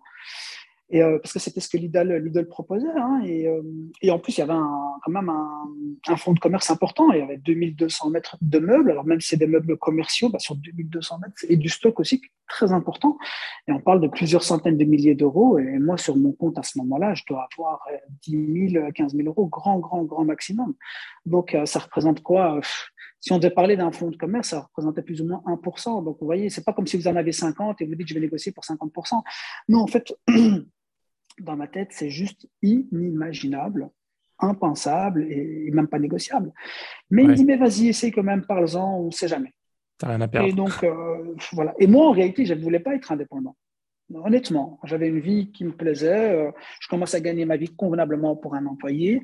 Et, euh, et puis, je voyais la vie des indépendants que je connaissais à ce moment-là, qui n'était pas nécessairement désirable ou enviable. Je vais plutôt dire ça comme ça, enviable. Dans quel sens? Et donc, bah, dans le sens où beaucoup d'indépendants, vous le savez comment c'est, on vit dans des pays quand même avec une, euh, une, pression fiscale très, très importante. Et en fait, quand on est indépendant en Belgique ou en France, je pense c'est un peu pareil, on a une, une, pression fiscale qui est très importante. Vous travaillez surtout d'abord pour l'État. Hein, mmh. euh, bon, entre-temps, moi, je le suis depuis 18 ans, donc, enfin, depuis 14 ans maintenant. Euh, euh, je pourrais écrire un livre, mais on, pense souvent que les gens, quand, ils ont acheté une belle voiture, c'est que, euh, voilà, c'est la belle vie. Non, non, non, avant de pouvoir se l'acheter, ils l'ont payé quatre fois à l'État, hein, parce que, voilà, on, est taxé, imposé à tout niveau en tant qu'indépendant, et en fait, on, ne garde que 10% de ce qu'on a créé comme j'ai envie de dire, euh, comme chiffre d'affaires souvent. Hein. Et donc, c'est très difficile. Et donc, c'était pas, j'étais pas nécessairement attiré par cette vie-là. Je me dis, oh, si j'ai une vie d'employé sympa, où je gagne bien ma vie, je peux aller en vacances quatre fois par an parce que je prends pas deux mois en une fois, mais je prends dix jours là, puis dix jours là. On est bien, alhamdulillah. Voilà, je cherchais pas à être, euh, euh, cherchais pas nécessairement la richesse, je cherchais la qualité de vie. Et, donc, honnêtement, mon niveau de vie commence à me plaire et voilà. Donc, je ne suis pas plus attiré que ça. Mais, je, subhanallah, j'étais amoureux de ce magasin. Je travaillais pendant, comme un acharné pendant quatre ans. J'ai jamais été en retard, jamais été absent. C'était comme si c'était le magasin de mon père. Et, donc, je sais pas, je m'étais attaché, je m'étais attaché à mes clients. Hein. J'avais quand même voilà, rencontré des gens et ça me plaisait. Il y avait quelque chose au fond de moi, en fait, qui devenait une passion. Et moi, je ne m'étais pas encore rendu compte que ça devenait une passion. Je me rendais compte pas. Avec maintenant à nouveau du recul, je me dis, tiens, je travaillais comme un passionné, mais sur le moment même, je ne m'en rendais pas compte. Pendant les quatre ans où j'ai travaillé donc pour, pour, ce, pour ce patron, euh, quand j'étais en congé le mercredi, ben on avait était des jeunes mariés, donc j'avais pas encore d'enfants. Le mercredi, on prenait la voiture, on allait quelque part, ma femme et moi, et chaque fois, on décidait, une fois on va là-bas, une fois on va là-bas. Mais on prenait des destinations à 80 km, 100 km, on allait se promener, et chaque fois que je voyais un magasin de meubles, sur le chemin, je m'y arrêtais. J'oublierai jamais ma femme qui était tout le temps me disait mais tu travailles déjà six jours sur ça, tu trouves pas que c'est assez? Et Moi, je l'ai tout le temps fait, tout le temps, 5 minutes, 5 minutes, 5 minutes, je rentre et je sors. Et, j'avais cette volonté d'aller voir ce qui se faisait ailleurs. Et, mais en tant que vendeur, elle ne comprenait pas, et moi non plus. Pourquoi est-ce que j'ai fait ça? Je ne sais pas. Pourquoi est-ce que, au fond de moi, j'avais envie de faire ça? Bon, là, si tu te remets dans le cas, donc là, on revient 15 ou 16 ans en arrière, où je travaille pour quelqu'un, mais tu ne comprends pas. Mais en fait, on ne le sait pas, mais Dieu te prépare à ta mission. En gros, c'est ça au fond de moi, en fait, lui, en haut, très haut, il savait ce vers quoi j'allais. Et en fait, tout ce que j'ai fait pendant toutes ces années-là m'a nourri le jour où j'ai eu l'opportunité que ce magasin ah ben, euh, devienne le nôtre. Et donc, comment est-ce qu'il devient le nôtre? Je vais te l'expliquer maintenant. Donc, j'ai ce patron qui dit qu'il veut refuser. Donc, le lendemain, moi, je vais quand même le voir, parce que voilà, hein, je travaille le lundi. Hein, moi, je m'étais fâché le dimanche soir. Après, bon, voilà, il m'a dit que, mais c'était pas du jour au lendemain. Donc, euh, on était, euh, je pense, en juin quand il me fait cette annonce, et c'était prévu pour fin d'année. Donc, on avait encore plus ou moins six mois de préavis. Mais euh, rien n'est encore signé. Donc, moi, il vient me voir tout nouveau. Il a eu l'offre de Lidl et il me montre le contrat. Ça, c'était ça la discussion de dimanche. Et donc, moi, lundi, je vais le voir et, il vient. Il me voit alors comment tu vas, Snaël La veille, je m'étais un peu fâché, emporté. Je dis écoute, je vais, je vais pas bien. Comment tu veux que j'aille? Je crois que je vais te dire, je vais bien. Je vais pas bien. Je, fais, je travaille comme un malade dans ce magasin et toi, tu viens, tu me dis que tu vas le, louer pour, pour des patates, tu vois. Et je suis un peu fâché et je lui dis écoute, euh, Mohsen, mais vraiment comme ça, je, je le dis sans aucune conviction je dis, Mohsin, qu'est-ce que tu penses si c'est moi qui reprends ce magasin? Alors il m'a regardé. C'était le plus grand des quatre frères. Il m'a dit, tu voudrais reprendre ce magasin? Je dis, écoute, je ne voudrais pas. Mais si tu vas, toi, arrêter, alors oui. Je trouve dommage qu'on arrête cette histoire là où elle est, alors que ton père euh, a fondé ça pendant des années et que tu vas aller. Donc, subhanallah, il y a quelque chose d'assez miraculeux qui s'est passé, c'est qu'il m'a regardé avant même qu'on parle des conditions, il a pris le contrat qu'il avait reçu de Lidl et il l'a déchiré. Il m'a dit, si toi, tu veux le reprendre, il est à toi. Et, à nouveau, chaque fois que j'en parle, j'en ai la chair de poule parce que bien sûr, il ne l'a pas donné, hein, il ne l'a pas donné gratuitement. Donc, euh, mais ce que je veux dire par là, c'est que subhanallah il avait mis euh, l'accord avant même qu'on discute des conditions. Donc, il, était, bien sûr, il savait très bien que je n'avais pas les moyens de reprendre, vu que c'est lui qui me payait. Il savait ce qu'il me payait par mois. Je n'aurais pas pu mettre un, million d'euros de côté de, dans mes 4 ans de carrière, ni même dans mes 40 ans de carrière, d'ailleurs, si je resté avec mes 40 ans. Mais euh, il m'a dit, écoute, Smaïl, et, et, tu vois, c'est là que je dis, Dieu, il paye toujours. Donc, parce que Dieu a fait que dans son cœur à ce garçon, ben, il a apprécié les quatre ans de fidélité, les, quatre ans où j'ai été. Euh, je m'étais une fois cassé, euh, cassé la gueule dans, un accident d'une piste fermée au ski. J'avais cassé cinq côtes. C'était passé ici aux Pays-Bas. Donc, c'était à 200 km. Et, et j'étais à l'hôpital le matin. J'avais cinq côtes cassées et c'est le seul jour où je suis arrivé en retard. Hein. Alors que bon, quand tu as cinq côtes cassées, tu restes deux semaines à la maison. Je suis arrivé avec une minerve et euh, un masque pour souffler de temps en temps parce que j'avais du mal à respirer. Et il m'a vu arriver comme ça au magasin à 11h30. Il m'a dit, Sinon, tu es complètement fou. Et moi, j'ai dit, non, on reste à la maison, on ne va pas me guérir. Et donc, je viens travailler. Et il y avait cette notion, vous voyez, où où voilà, alhamdoulilah, vous êtes très respectueux de vos responsabilités. Et je pense que lui, il l'a apprécié. Et il y avait cette notion aussi de correction. Donc, euh, parce que les deux dernières années, j'étais très souvent seul au magasin et donc je gardais la mmh. caisse. Il n'y avait jamais un cent qui manquait. Et je pense qu'il y avait cette notion où, voilà. Et donc, quand il est là et quand moi je dis, tiens, lui, je pense qu'il s'y attendait pas, mais il me dit, même si c'est toi, alors on s'arrange et Inch'Allah, on trouvera un terrain d'entente. Et il m'a demandé de faire moi-même l'inventaire donc, c'est moi qui ai fait l'inventaire du, du, fonds de commerce et, j'ai dit voilà, il y a autant, il y a ça, il y a ça, il y a ça. Et j'ai fait un inventaire qui était assez important. Puis il m'a dit Ismaël, OK, en combien de temps est-ce que tu te penses capable de payer? Ben, Moi, j'ai dit écoute, on pourrait essayer de le diviser par 24 et je pense qu'en deux ans, je pourrais te payer tous les mois. Ça, en me disant tiens, je vais vendre et je vais récupérer un peu de sous et je pourrais payer. Donc, je faisais une priorité de d'abord rembourser sa, sa dette. Et subhanallah, il l'a accepté il a accepté. Il ne m'a pas demandé de, donc de, pas de porte directement. Il ne m'a pas demandé de garantie locative. Et en fait, il nous a facilité énormément le, le travail. Et du coup, tu, as, tu as racheté en fait, tu as racheté le magasin. En fait, oui, j'ai repris donc le magasin dans lequel je travaillais. Donc, ça, c'est ça l'histoire. C'était pas, pas comme pour Aldi qui, qui où, il sous-louait. Euh, non, non, non, c'est ça. Non, non. Donc, euh, donc j'ai repris. En fait, j'ai pas racheté sa société parce que sa société, il l'a gardée. Donc, j'ai repris tout le magasin et tout ce qu'il y avait à l'intérieur. Ça, c'était ça. Et alors, en parallèle de tout ça, alhamdoulilah, en fait, mon, mon beau-frère, donc le frère de mon épouse, Mohamed Akabi, bah, lui mhm. aussi travaille ailleurs et regarde, c'est pour ça que j'ai Dieu, il a toujours des plans pour toi.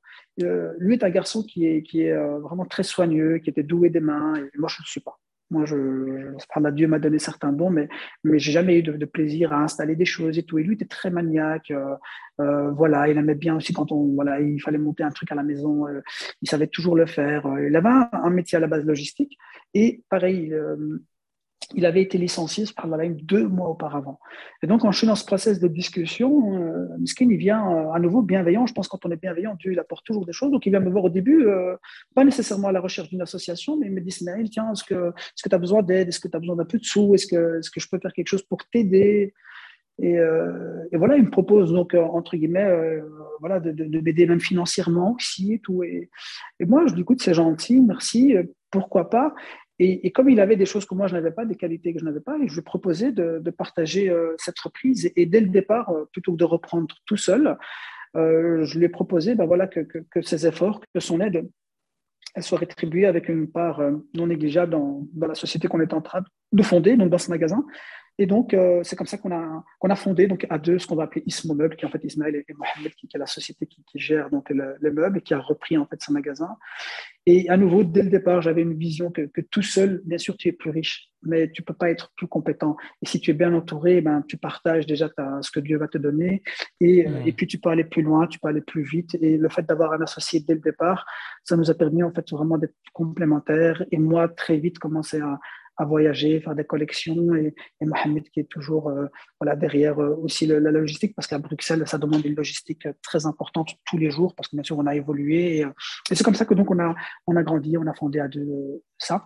Et, je reviens donc au coup, du destin. Donc jamais, jamais, jamais dans une autre vie, dans une autre histoire, dans un autre truc, on aurait pu imaginer que Ismaël Boufrahi, le petit-fils d'ouvrier de, de qui commence à travailler à 1100 euros par mois, eh ben, il puisse avoir euh, ce destin-là. Et c'est pour ça que je dis toujours, et ça c'est le plus important, euh, on ne sait pas si on va vivre, euh, enfin si on va mourir pauvre ou riche, parce que ça c'est que Dieu qui le sait. mais souvent on a un mauvais exemple de la richesse, et la richesse c'est pas ce qu'on a. La richesse et le succès et la réussite, c'est ce qu'on fait, et c'est ce qu'on laisse. C'est pas avoir de l'argent, c'est pas avoir de biens, c'est pas avoir si. Non, c'est est-ce que vous faites des choses bien, est-ce que vous avez un impact positif sur votre entourage? Et est-ce que vous faites des choses bien dans cette planète? Ça, c'est des actions qui vont nous accompagner dans notre tombe. Et je crois que ça, c'est très important de, se dire que quand on fait des choix, en ayant ça en tête, en disant, tiens, comment je vais répondre de ce choix et de cette action? Ben, La vérité, euh, alhamdoulilah, toujours, ça donne une baraka extraordinaire. Alors, ça ne veut pas dire que c'est facile, parce que bien sûr, Dieu te met face à des épreuves et des challenges qui, justement, je pense que c'est fait pour te tester et qui, ne vont être pas évidents. Nous, il faut savoir que ça fait maintenant 14 ans qu'on travaille sans un cent de crédit. On n'est jamais parti voir une banque pour leur dire, voilà, on a besoin d'un straight loan ou d'un crédit de caisse. Et on est dans un domaine où c'est très, très, très compliqué. Parce que les gens viennent commander des meubles, ils donnent un petit compte, et puis les meubles arrivent, il faut les payer à 100%, et tu ne récupères ton argent que quand tu as livré. Et souvent, la livraison euh, voilà, prend du temps. Et donc, on est vraiment confronté à des challenges, mais chaque mois, c'est très compliqué. Mais subhanallah, avec l'aide de Dieu, on arrive. Et pour nous, chaque mois est un miracle parce qu'on est, euh, on doit tenir dans cette. Et en fait, plus tu grandis, plus c'est compliqué. Nous, les gens pensent que plus tu grandis, plus c'est facile. Non, non, plus tu grandis, plus tu dois gérer euh, des montants difficiles. Et, voilà, mais alhamdoulilah, on essaie de tenir et je mets ma confiance en Dieu et je dis toujours, voilà, tant que je tiens, je tiens avec la volonté de Dieu. Et si un jour euh, la volonté de Dieu est différente, eh ben, je l'accepterai. Et c'est ça qu'il faut hmm. se dire, c'est que Dieu nous a écrit euh, un chemin et nous, en tant que musulmans, c'est important. On oublie souvent, mais c'est important de, de, de tenir à, ces valeurs et de savoir qu'il n'y a pas que, que, ici qui compte, il y a aussi l'au-delà et l'au-delà, il n'est pas gratuit. Voilà, et donc il faut bien sûr aussi accepter les épreuves et essayer d'y répondre au mieux. Ça demande un sacrifice, ouais. Et oui, juste pour que les auditeurs comprennent un peu plus, c'est quoi les, problématiques liées au, au fonds de roulement On va dire, si tu, crées un meuble ou tu veux vendre un meuble, tu dois en acheter, je sais pas, une cinquantaine ou une trentaine. Écoute, tu vas avoir besoin de les payer en avance.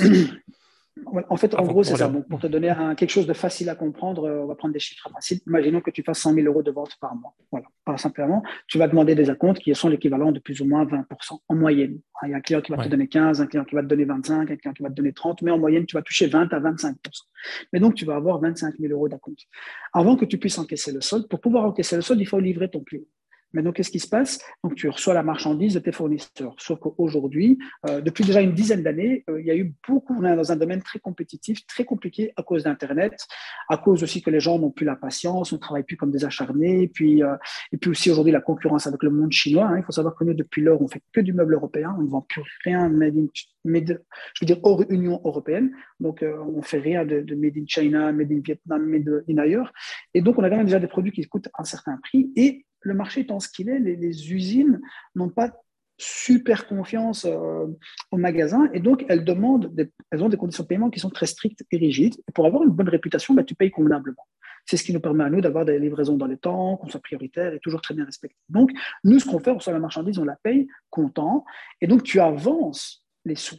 Mais tu ne les récupères que souvent deux semaines plus tard, un mois plus tard, et pour certains, maintenant, puisqu'on on est devenu un magasin de design euh, et on commence à avoir aussi une collection très, très haut de gamme, là, on est confronté à des gens qui font des projets beaucoup plus importants, où on parle plus de 100 000 euros, on parle de beaucoup plus. Et en fait, c'est des gens aussi qui sont dans des travaux, souvent, dans la construction de temps en temps. Et donc, les délais entre le moment où eux, ils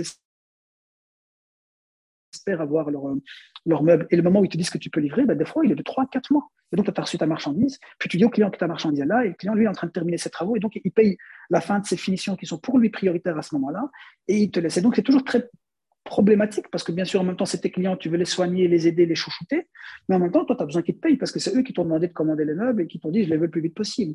Et donc, tu es toujours confronté à ce challenge où toi, tu dois aller avancer des sous. Alors, mmh. quand tu n'es pas millionnaire, quand tu n'as pas une banque et quand tu n'as pas de crédit, c'est très compliqué. Parce mm. que tu dois, euh, voilà. Et donc, alhamdoulilah, on tient le coup. C'est ce qui a fait aussi qu'on a, a, eu une croissance saine pendant, pendant ces, 14 ans depuis que nous sommes indépendants. Mais c'est vraiment, vraiment, vraiment compliqué à gérer. Et la, mm. plupart des sociétés, je pense que nous, dans notre domaine et à notre niveau, on est les seuls à travailler sans crédit de caisse.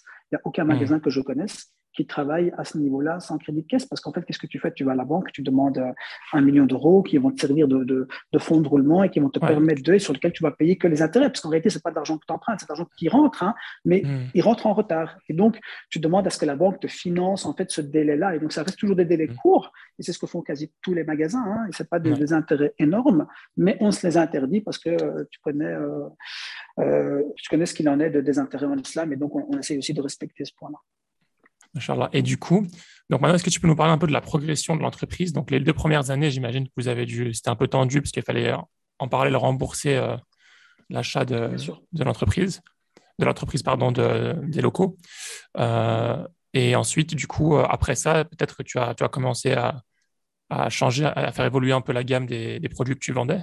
C'est exactement ça. Donc, les, deux premières années, bien sûr, on s'est surtout concentré à sortir euh, ce qu'il y avait là. Et au fur et à mesure qu'on sortait, donc chaque fois qu'on vendait, disons 100 mètres, 200 mètres carrés, ben, on rentrait une nouvelle collection. Et, euh, voilà. Mais dès la première année, ça a directement pris parce que tout d'abord, le vendeur n'avait pas changé. Hein. Le vendeur principal, c'était moi, mais, les équipes autour, donc mon, associé beau-frère. Et puis, on, avait pris euh, un collègue aussi en, livraison qui était plus compétent. Et, et on gérait tout nous-mêmes. Et donc, le service était meilleur, les délais étaient meilleurs et les collections s'amélioraient vraiment chaque mois. Et donc, alhamdoulilah, on a eu une croissance déjà dès la première année de 35%, puis la deuxième année, une autre croissance de 40%. Et donc, la troisième année, j'ai décidé euh, de, commencer du haut de gamme très, très, très doucement. Et donc, on a commencé comme ça à faire entrer une collection très haut de gamme qu'on a mis en vitrine juste en test. Et, et alhamdoulilah, euh, c'était un fauteuil, euh, une place qui coûtait 4000 euros et dans le temps, c'était une fortune. Et, et on l'a quand même vendu huit fois en six mois. Donc, malgré le fait qu'on était dans un quartier populaire, qu'on n'avait pas de parking, pas d'air conditionné, pas de chauffage, donc c'est quand même c'était un dépôt. On parle bien d'un dépôt de marchandises, c'était grand. Euh, voilà. Et donc, euh, au final, c'est là que j'ai décidé en fait. Euh, avec Mohamed de, créer D-Style. Donc, à la, base, le magasin s'appelle Dépôt Style. Avant ça, ça s'appelait Dépôt Stock. Moi, je n'ai mis ni le mot dépôt ni le mot stock mais c'était comme ça que mon patron voyait les choses. Hein. C'était un grand dépôt dans lequel il y avait du stock. Donc moi, quand j'ai repris le magasin, j'ai voulu l'appeler dépôt style parce que voilà, je voulais garder quand même quelque chose avec. Et c'est vrai, je ne vais pas mentir aux gens, c'était un grand dépôt. Hein. Et je me suis dit plutôt qu'un dépôt stock, je vais en faire un dépôt qui a du style. Et donc, j'ai commencé à rentrer des meubles qui avaient un peu plus de style. Voilà, on restait toujours du commercial et du moyen de gamme, mais c'était ça. Et donc, deux ans euh, après, quand on démarre la troisième année, là, je dis, tiens, il faudrait qu'on crée une collection plus haut de gamme. Et donc là, je fais disparaître le, dépôt et je nomme la collection D-Style, le, le, D de la lettre D, mais qui en anglais se prononce aussi D, comme si vous aviez le style, donc de style, mais aussi le D de design. Et donc, c'est comme ça que je dis que je veux créer une collection beaucoup plus exclusive. Et là, ça serait trop long à raconter, mais en gros, voilà, on a contacté deux marques très difficiles qui font des produits très pointus et qui coûtaient genre 10 à 15 fois plus cher que ce qu'on avait. Et l'idée était d'abord éduquer nos clients, de leur montrer ce qu'était le haut de gamme. Et en fait, euh, ça a pris. On a une clientèle, justement, une clientèle aussi belgo-marocaine, pour la plupart aussi musulmans, parce qu'il faut aussi le dire quand c'est très positif, en fait, qui, a été très réceptive. Euh, et, moi, aujourd'hui, j'en témoigne quand, j'ai la chance de donner des conférences euh, à l'international ou de discuter avec des collègues qui disent finalement, Snail, comment vous avez fait avec D-Style pour réussir en très très peu de temps et dans une période très mauvaise? Parce que là, il faut savoir qu'on parle de après 2011 et de 2011 à 2020 dans le domaine du mobilier. Tous les mmh. magasins ont fait euh, marche arrière. Donc, tous les magasins qui vendaient à un certain niveau vendent moins cher. les magasins qui ne faisaient pas du Made in China font maintenant de l'importation. Et le chiffre d'affaires par magasin diminue diminue. Et puis, on, a aussi toute la population moyenne qui, est une habituée de Ikea, c'est-à-dire du mobilier euh, vraiment pas cher, euh, qui n'est pas fait pour durer. Et nous, en fait, on, a fait le contraire. on, est monté de gamme sur des produits qui, sont faits pour durer plus longtemps, sur des produits plus qualitatifs, et surtout, on a donné beaucoup, beaucoup d'importance au Made in Europe. On vit en Europe, et donc on essaie de donner priorité à, bien sûr, renforcer là où on vit, afin aussi de faire vivre le local. Euh, et, même quand j'ai la possibilité d'avoir du Made in Belgium, je le fais. Et donc, en fait, je vais chercher les meilleurs là où ils sont, mais euh, on pense à tout ce qui est éthique, on pense aussi à payer les gens convenablement, à ce que nos employés aient un bon salaire, de bonnes conditions de travail. Et ce sont des choses qui sont très importantes pour nous. Très... Et donc, on a essayé de le communiquer euh, et, donc voilà, donc nous on a été vraiment contraire euh, au sens du marché. Et donc aujourd'hui, qu'on revend des marques parmi les plus exclusives au monde, hein, on a la chance d'avoir ouvert D-Style maintenant il y a deux ans, donc on a fait une antenne à part euh, ici à Zaventem, on a créé un des multi-brands les plus, je pense, haut de gamme d'Europe. Et quand je, discute avec justement les patrons de, de ces marques-là, qui eux sont présents dans le monde entier, ils me disent, Mail, ce que vous avez fait à Bruxelles est unique il est unique. Et alors, des fois, il me demande mais comment tu as réussi à faire ça? Et alors, moi, maintenant, je suis un peu taquin, mais ça reflète vraiment la vérité. Et je dis écoute, j'ai la chance en Belgique d'avoir une, quand même une partie de ma clientèle. Alors, nous, on a des clients de partout. Hein, c'est une grande chance, hein, parce qu'à la gare du Midi, on touche des, une population qui est vraiment cosmopolite. On a de tout. On a des Brésiliens, des Portugais, des Polonais, des gens de, euh, qui travaillent à la Commission européenne, et, euh, des Africains, et bien sûr, euh, je veux dire quand même 50, peut-être à 60% de Belgo-Marocains. Mais en fait, j'ai toute cette clientèle, je veux dire, méditerranéenne, donc les belgo-marocains, mais les belgo-libanais, euh, les espagnols, les italiens, qui en fait donnent encore beaucoup d'importance à leur chez-soi. Donc aujourd'hui, moi, c'est ce que je dis aux Occidentaux, euh, j'ai envie de dire, euh, classique. Voilà, la grande différence qui a fait que D-Style aujourd'hui a réussi, c'est que nous, en fait, on a, pas, on a négligé personne. On respecte tout le monde. Et bien sûr, moi, étant d'origine marocaine, je peux effectivement témoigner qu'il m'est arrivé que quand j'allais dans des magasins, euh, dans d'autres magasins de meubles euh, haut de gamme, d'être des fois un peu jugé, jugé parce que je suis bronzé, jugé parce que X ou Y, et un peu snobé. Et une grande partie de ma clientèle haut de gamme me le dit. L'ISMA, quand on va dans certains endroits, encore, ici malheureusement, en certaines parties, et c'est dommage d'ailleurs pour, d'abord pour ces gens-là, euh, bah, oui, on, on, a toujours ce jugement. On regarde toujours l'autre comme un étranger et on ne lui apporte pas le conseil et le service qu'il mérite. Et nous, on n'a jamais fait ça. Et donc, au final, ce sont ces clients-là qui nous ont fait grandir. Et effectivement, finalement, quand je fais une analyse un peu sociale de tout ça, en fait, c'est pas la richesse des gens qui fait euh, ce que vous êtes, c'est vraiment qui vous êtes. Et en fait, le belgo-marocain est encore une, j'ai envie de dire, euh, une population qui reçoit beaucoup à la maison et ça, c'est une chance pour nous parce que qui dit recevoir beaucoup dit aimer aussi recevoir et aimer avoir une belle maison. On aime bien recevoir. Et donc, effectivement, on a ces clients-là qui mettent beaucoup plus d'importance et donc plus de budget dans, des belles choses. Où tu peux avoir des, Occidentaux euh, très aisés, mais qui, sur une année de vie, vont recevoir une fois à Noël. Et encore aujourd'hui, la plupart disent Oh, tu sais, à Noël, on va au restaurant. Et donc, on se retrouve comme ça avec euh, cette volonté où moi, j'ai envie de communiquer et de dire bah, écoutez, il faut reprendre soin de son chez-soi parce qu'il n'y a rien à faire. On ne va jamais être aussi bien que chez soi dans le meilleur restaurant du monde, on passe une belle soirée, mais à minuit, euh, les serveurs commencent à vous regarder parce qu'ils ont envie de fermer leur restaurant, tandis qu'à la maison, on peut rester avec ses amis jusqu'à 4 heures du matin, il n'y a personne qui va vous regarder de travers, ni rien. Et donc voilà, j'essaie de recommuniquer sur euh, voilà, le, plaisir de recevoir à la maison, et, moi, pour moi, c'est le plaisir de se sentir bien tout court. Et finalement, bien sûr, avec ce Covid, euh, on n'est plus jamais à jour qu'aujourd'hui. Hein. Les gens ont été forcés de passer beaucoup de temps à la maison. Et donc, ce que je dis depuis dix ans, en fait, voilà, on le vit aujourd'hui parce qu'on doit rester chez soi plus longtemps et, c'est important d'avoir des bonnes conditions de, des bonnes conditions chez soi. Ok. Hum, Donc maintenant, actuellement, en fait, tu es à la fois tu es vendeur de mobilier et euh, à la fois euh, tu, tu, es aussi décorateur d'intérieur?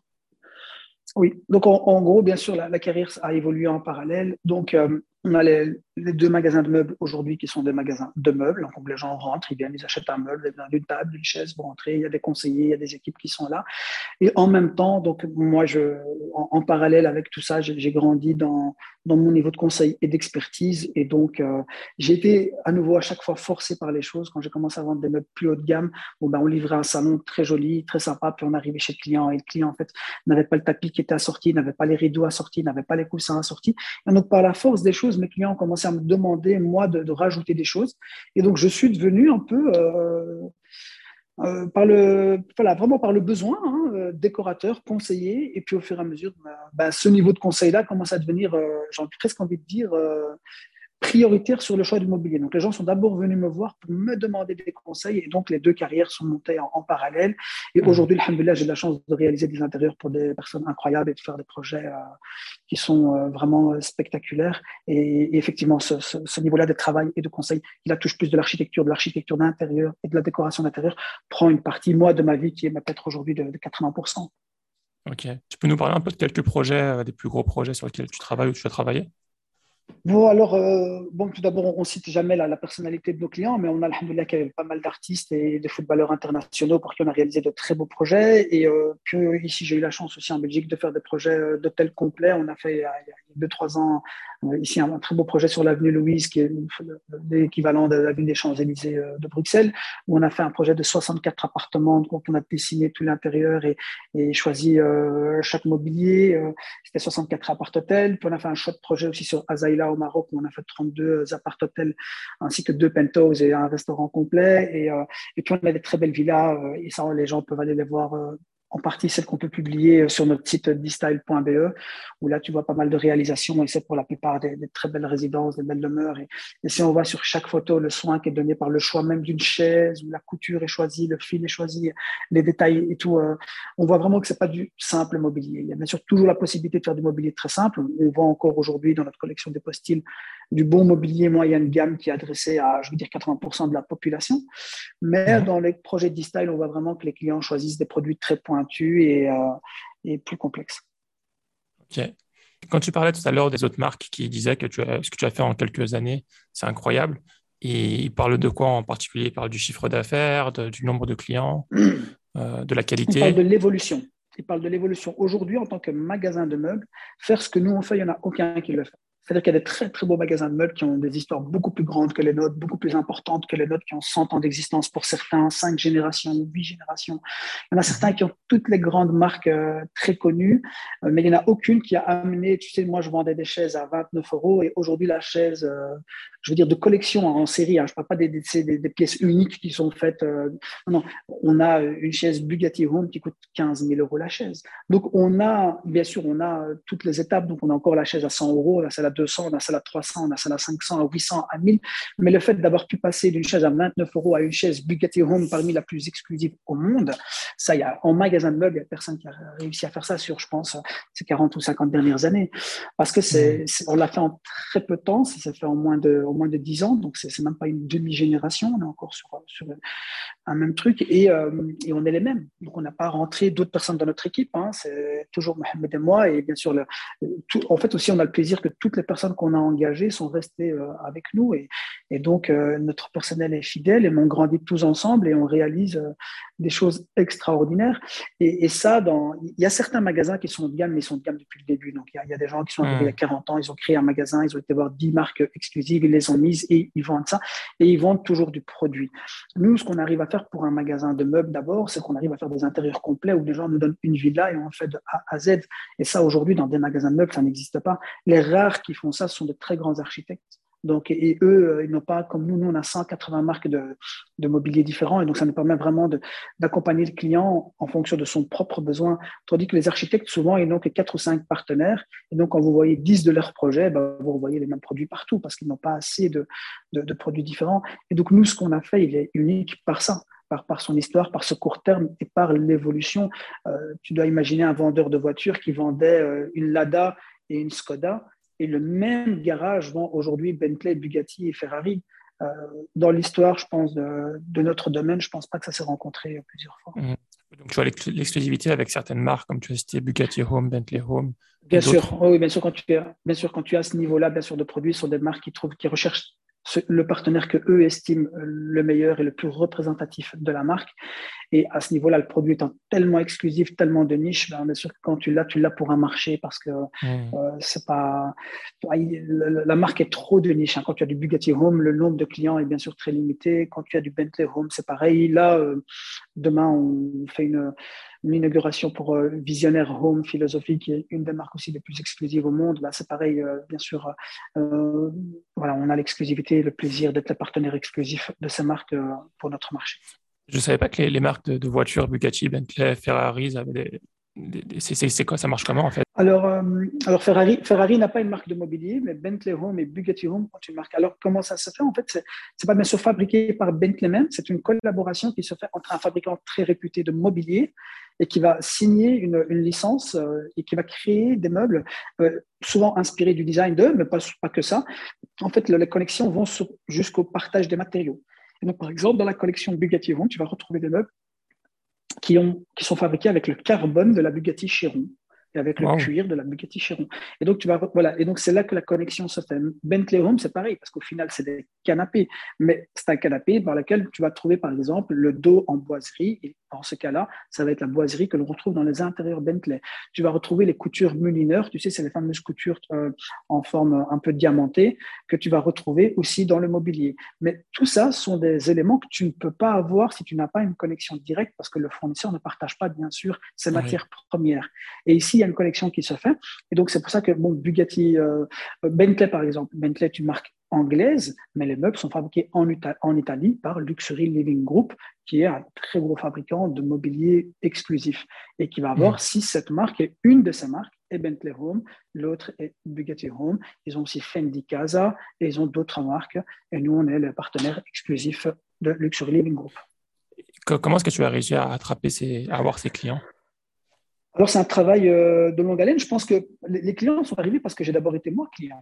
C'est ce que beaucoup de monde oublie. Hein. Il faut d'abord euh, être soi-même convaincu. Donc, moi, en fait, quand j'ai commencé, quand j'ai toqué à la porte de ces marques-là, bah, pour nous, ça a été un gros choc parce qu'il ne faut pas oublier, j'ai fait ça tout en étant d'abord et toujours à la gare du Midi. Et donc, d'abord, en ayant un magasin moyenne gamme à la gare du Midi, aller voir des marques euh, très haut de gamme et certaines très prétentieuses et leur dit voilà, bonjour, je voudrais être votre partenaire pour la Belgique parce que j'ai du potentiel ou je, je, fais des projets haut de gamme. Ce n'était pas évident. Et donc, ce qu'il y a, c'est qu'on a eu la chance de grandir chaque année et, de chaque année euh, aussi. Je pense que le monde est petit. Euh, et, certaines marques parlent avec d'autres. Et en fait, il y a des marques qui parlent à d'autres de nous. Et donc, au final, euh, vous avez les tout grands qui entendent parler de vous et qui voient certains projets que vous faites avec des marques très compliquées, des marques qui ne sont pas nécessairement connues, mais qui sont, par exemple, moi, j'étais un des premiers à faire Gamma. Gamma est une marque italienne qui fait des salons fin qui est pour moi une des plus belles collections de salons, mais très compliquée à vendre parce qu'elle est inconnue. C'est un, un, Italien du Nord qui est près de Bologne, qui a repris l'usine de sac à main de son grand-père il y a 40 ans et qui s'est décidé, décidé de faire des salons fin main, mais qui n'a jamais vraiment travaillé sur le marketing et le branding. Et donc, c'est une marque que ne connaît que les spécialistes. Mais moi, je ne vends pas des spécialistes, je vends des particuliers. Et quand vous arrivez, vous dites que vous avez un canapé qui fait 12 000 euros et que c'est une marque que personne n'a jamais vue, très difficile à vendre. Hein. Hmm. Ben, nous, on a, on a cartonné avec eux. On a cartonné, en fait, le fait qu'on a cartonné avec des marques comme ça, ça a donné confiance au marché parce que les gens, qu'est-ce qu'ils se sont dit? S'ils arrivent à vendre ça à ces prix-là, alors que c'est des marques pas connues, c'est que leurs clients les respectent et leurs clients leur font confiance. Hmm. Parce que c'est beaucoup plus facile de vendre un canapé à 12 000 quand il est connu dans le monde entier, qu'on fait des publicités dans tous les magazines. C'est clair. Voilà. Et nous, c'était. Voilà, voilà. Et nous, c'était le contraire. On avait des produits qui, pour nous, étaient de meilleure qualité, mais qui étaient moins connus. Donc c'était très, très difficile. Mais effectivement, l'analyse de nos collègues était juste, c'est qu'on a la chance d'avoir une relation très saine avec nos clients qui nous font confiance et nous, on essaie de se montrer à la hauteur de cette confiance. Et au final, quand ils ont le produit chez eux, oui, ils se rendent compte qu'en fait, oui, ils ont une Rolls-Royce au prix de la Porsche. Hein, parce que de l'autre côté, les belles marques très connues, c'est souvent des marques industrielles qui font de très beaux produits, mais qui sont très chers pour un produit industriel. Et là, on est au même prix pour un produit fait main. Et donc, c'est ce que je dis à mes clients. Je dis souvent, moi, je vous donne une Rolls-Royce pour le prix d'une Porsche. Tandis que quand vous allez acheter un produit de marque très connu parce qu'il est dans tous les magazines, ça reste un très bon produit. Hein. Pour moi, une Porsche, c'est une super voiture. Mais acheter une Porsche au prix de la Rolls-Royce, euh, voilà, c'est ça. Et donc, nous, on faisait un peu ces trucs-là. Et le client qui, vient chez nous parce qu'il a confiance, il dit bah, écoute, euh, c'est toi le professionnel. Si tu nous conseilles Gamma et si tu penses que c'est le meilleur produit, ben, nous, on te suit. Alhamdoulilah, on a, on a cartonné avec cette marque. Et, puis, il y en a bien sûr d'autres, hein, des histoires parallèles avec d'autres marques.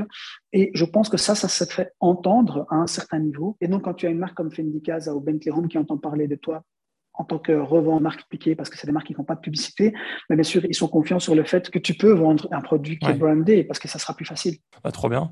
Euh, Ismaël, je, me rappelle, on avait parlé au téléphone, tu me disais comment, tu m'as évoqué, on n'en a pas parlé, comment la, relation avec tes parents euh, t'avait aidé dans tous ces, dans tous ces, ces, projets-là, ce que tu as vécu? Alors, bah, la, relation avec mes parents, elle m'a aidé pas vraiment dans, uniquement plutôt dans, dans, dans ce que j'ai vécu, mais elle m'a vécu parce qu'elle m'a nourri. Moi, je, mhm. remercie Dieu tous les jours d'avoir eu des parents extraordinaires qui encore aujourd'hui, au quotidien, m'accompagnent dans, dans tout, parce qu'on a toujours besoin de nos garde-fous. Mais, euh, mais j'ai un, papa qui m'a transmis des valeurs inestimables. Je pense, moi, je le remercierai toujours de, m'avoir guidé, lui et ma mère, euh, et d'avoir guidé tous mes frères et sœurs euh, sur le fait que, que Dunia allait rien sans Akhira. Hein, si tu réussis ta vie, je veux dire matérielle ici-bas, mais que tu réussis pas dans l'au-delà, tu n'as rien réussi. Et moi, ça, c'est quelque chose pour lequel je leur suis reconnaissant. Je leur serai reconnaissant toute ma vie. Et je remercie bien sûr Dieu de m'avoir donné des parents comme ça, parce que tout le monde ne choisit pas ses parents. Mais effectivement, j'ai un père qui a été toujours, et aussi un père incroyable, parce qu'autant il est euh, les pieds, euh, dire la tête sur les épaules, les pieds sur terre, euh, pour tout, autant il m'a toujours dit que, que, Dieu était grand et que quand on demandait à Dieu, ben, il faut demander grand. Et c'est pour ça, je pense que c'est quelque chose qui a beaucoup guidé euh, ma carrière parce que j'ai jamais été satisfait de, quoi que ce soit. Je suis heureux de tout ce que Dieu me donne, euh, même, j'ai envie de dire, d'un petit chocolat. Hein, donc, et ça, ça oui, j'en suis satisfait, mais je ne suis pas satisfait, entre guillemets, de mes réalisations. Et c'est difficile à dire, mais je veux dire par là que je crois que demain, je pourrais faire un palais à un milliard. Je ne penserais pas avoir, euh, être arrivé à, une consécration, parce que pour moi, la consécration, elle n'est pas ici, elle est quand on meurt.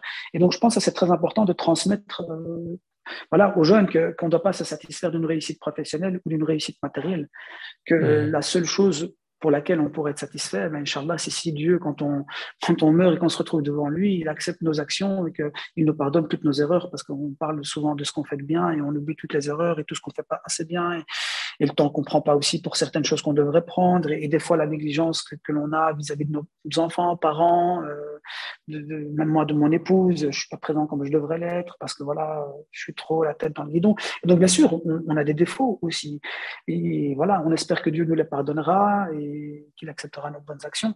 Et, ça, c'est lié bien sûr énormément à, à mes parents. C'est voilà, alhamdoulilah, que Dieu m'a donné des parents comme ça, qui m'ont transmis ces valeurs que, voilà, que rien ne vaut le-delà et que donc, euh, mais en même temps, euh, en même temps, rien ne vaut le-delà, mais, mais travaille ici-bas pour avoir le, le meilleur d'ici-bas aussi. Donc, euh, je n'ai pas eu un père qui m'a dit non, Smaïl, tu, dois travailler que pour le-delà. Non, non, il m'a dit Smaïl, si tu rêves d'un jet, bah, demande-en deux parce que un, c'est pas suffisant pour Dieu. Et, je dis souvent, je reprends un exemple qu'on me racontait quand j'étais petit j'aurais vu passer une Ferrari, j'aurais dit à mon père, papa, un jour, je, vais acheter ça.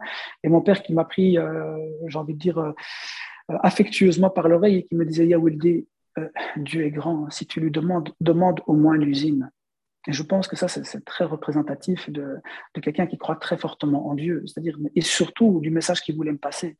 C'est-à-dire, à Ouldi, une Ferrari, c'est rien. Ne te satisfait pas de, de ce, ces 5 mètres de métal et 4 roues. Euh, alors que pour beaucoup, ce serait déjà le graal ultime d'avoir une Ferrari dans sa vie. Hein. On est d'accord que, que, Ferrari ne produit que 10 000 voitures par an pour une population de 8 milliards d'habitants. Donc, euh, hein, il y aura toujours euh, beaucoup plus de personnes qui mourront sans avoir de Ferrari que de personnes qui en mourront. Mais c'était un, message très important qui disait, Ouldi, ça c'est rien tu vois?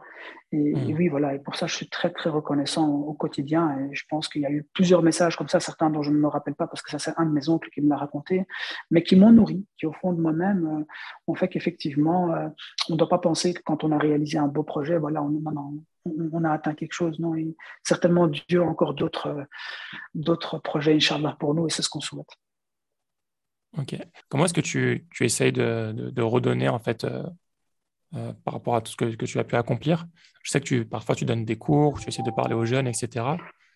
Euh, quelles sont les actions que tu mènes je pense que l'action la plus importante d'abord est, d'être d'abord soi-même un exemple. ça, c'est plus difficile parce que parler pour les autres, c'est facile, mais être un exemple au quotidien avec son entourage, c'est d'abord la première chose la plus importante. Donc, c'est déjà mhm. transmettre des valeurs au quotidien avec son entourage. Et effectivement, j'essaie dans le cadre euh, de, conférences où je suis appelé soit par des associations de jeunes, soit par des écoles, d'aller partager avec les jeunes que voilà ces valeurs de, de travail. Aujourd'hui, malheureusement, on est confronté à une génération qui, qui est euh, limitée aux réseaux sociaux et qui, pour la plupart, leur rêve est d'être influenceur ou influenceuse. Donc, il n'y a pas nécessairement beaucoup de matière. Et, voilà, j'essaye euh, voilà, surtout de transmettre ces valeurs-là. Ben aussi, voilà, comme aujourd'hui, euh, partager dans le cadre d'émissions ou de projets, d'intervenir pour expliquer aux gens qu'il faut d'abord croire en de bonnes valeurs, avoir des, des, buts qui sont sains et, le reste, croire, croire en, que c'est possible. Il faut bien sûr y croire, mais travailler, travailler, travailler, travailler. Il n'y a pas de secret. Hein, ça ne vient pas tout seul. Euh, il y a une, phrase de Gims que j'aime beaucoup hein, qui, dit que c'est Dieu qui donne, mais ça ne tombe pas du ciel. Et, ça, c'est quelque chose dans lequel on doit comprendre. Oui, c'est Dieu qui donne. Bien sûr, je suis premier à le témoigner, je l'ai dit, c'est Dieu qui donne. Mais Dieu, il donne après vous avoir éprouvé. Et encore, on ne sait pas s'il va te donner ou pas, parce que des fois, il choisit de ne pas te donner parce que ça te préserve aussi. Et c'est pour ça qu'il faut aussi accepter la volonté euh, de Dieu. Mais dans tous les cas, je dis, on a le devoir de l'effort. On n'a pas le devoir du résultat mais on a le devoir de l'effort. Donc, si on fait l'effort et que ça ne réussit pas, alhamdulillah, c'est que c'était une bonne chose. Mais hmm. faire l'effort, ça, c'est une obligation. Et c'est ça qu'il faut réapprendre à nos jeunes. Ismaël. Euh, donc maintenant, tu, tu atteins un, niveau, machallah, que tu n'aurais jamais pu, espérer en termes de acquérir un magasin, vendre euh, les plus grandes marques, euh, avoir des, projets incroyables.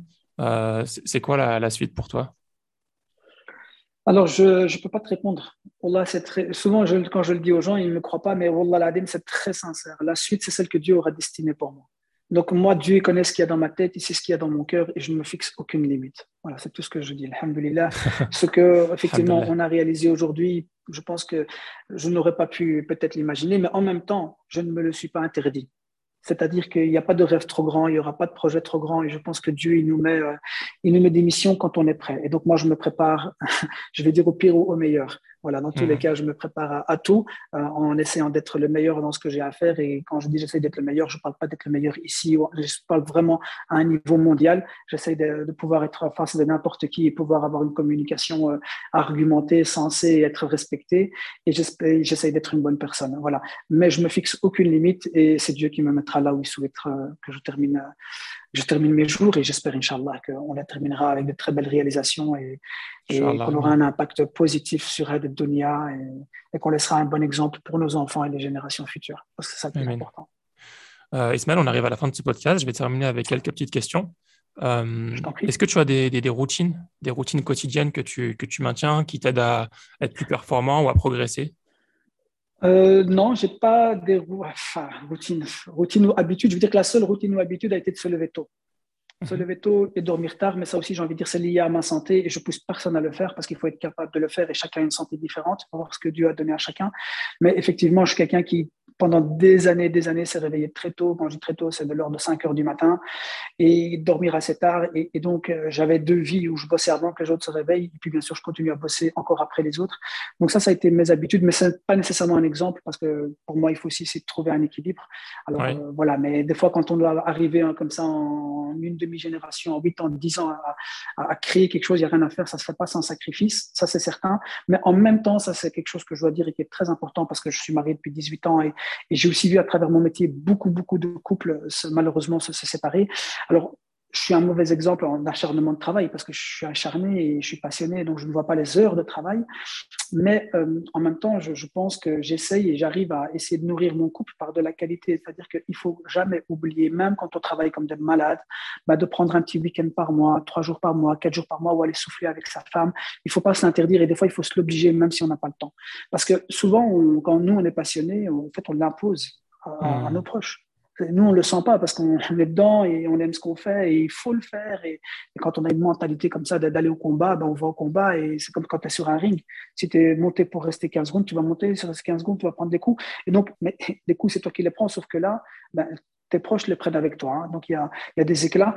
Et, donc, ce qu'il faut faire, c'est quand même maintenir de la qualité, prendre du temps de qualité. Et ça, ça fait partie de mes habitudes. C'est comment, malgré toutes ces années où j'ai été euh, vraiment très présent au travail, j'ai malgré tout, tout le temps, tout le temps essayé de prendre des petits séjours où, où je fais une fois tout seul avec ma femme, une fois avec les enfants, et, ça, c'est quelque chose que je recommande fortement. D'accord. Est-ce que tu as des recommandations de. Alors, ça peut être des livres, des documentaires, des, des films, de, choses qui t'ont marqué euh, particulièrement, que tu as bien, que tu apprécies? Alors moi, je, pense que je suis un, mélange de beaucoup de choses, de, certaines personnes que j'ai rencontrées dans ma vie et aussi certains livres que j'ai lus. Il y en a un qui m'a beaucoup appris, c'est la biographie de Richard Branson. Euh, mmh. jusqu'à un certain âge, j'ai pensé, je pense jusqu'à mes 30 ans, j'ai pensé que pour être le meilleur, il fallait être euh, un expert dans ce que tu fais. Je le pense toujours aujourd'hui, j'avoue. Euh, et donc, c'est comme ça que j'ai essayé d'être le plus expert au monde en étudiant tout tout, ce que je vends, ce que je ne vends pas, tout ce qui existe, ce qui sort, ce qui ne sort pas. Et donc, je me dis, bon, voilà, il n'y a rien à faire. Un sprinter, le champion du monde de sprint du 100 mètres, il est champion du monde au 100 mètres, il n'est pas champion du monde de marathon. Ça, c'est une certitude. Donc, voilà, c'est comme ça que je m'étais, je pensais comme un sportif et un très bon footballeur va être un bon footballeur, il ne va pas être un très bon basketteur. ça, c'est ce que j'ai mhm. pensé très longtemps. Et puis, un jour, j'ai lu la biographie de Richard Branson et je me suis pris une claque euh, assez importante parce que ce mec, dans son histoire, il a constitué 300 sociétés et à la fin, tu dis que bon, des 300, il a fait beaucoup de multimillionnaires. C'est-à-dire qu'il a chaque fois mis des personnes très haut poste. Et, euh, voilà. et donc, en fait, il m'a appris à avoir aussi des yeux, la vue un peu plus large, à dire non, il y a des fois moyen de réussir plusieurs domaines sans nécessairement être un spécialiste. Et, et, donc, et là, la biographie de Richard Branson l'explique bien, donc je ne vais pas la raconter ici. Mais effectivement, il m'a ouvert les yeux sur le fait qu'en en fait, il faut avoir une recette. La recette, bien sûr, elle est s'intéresser à ce domaine, étudier ce qu'il y a de mieux et de moins bien dans ce domaine, voir qu'est-ce qu'on peut améliorer, aller chercher les meilleurs et puis go. Bien sûr, avoir des budgets pour, parce que là, je parle avec un mec qui avait déjà des budgets pour le faire.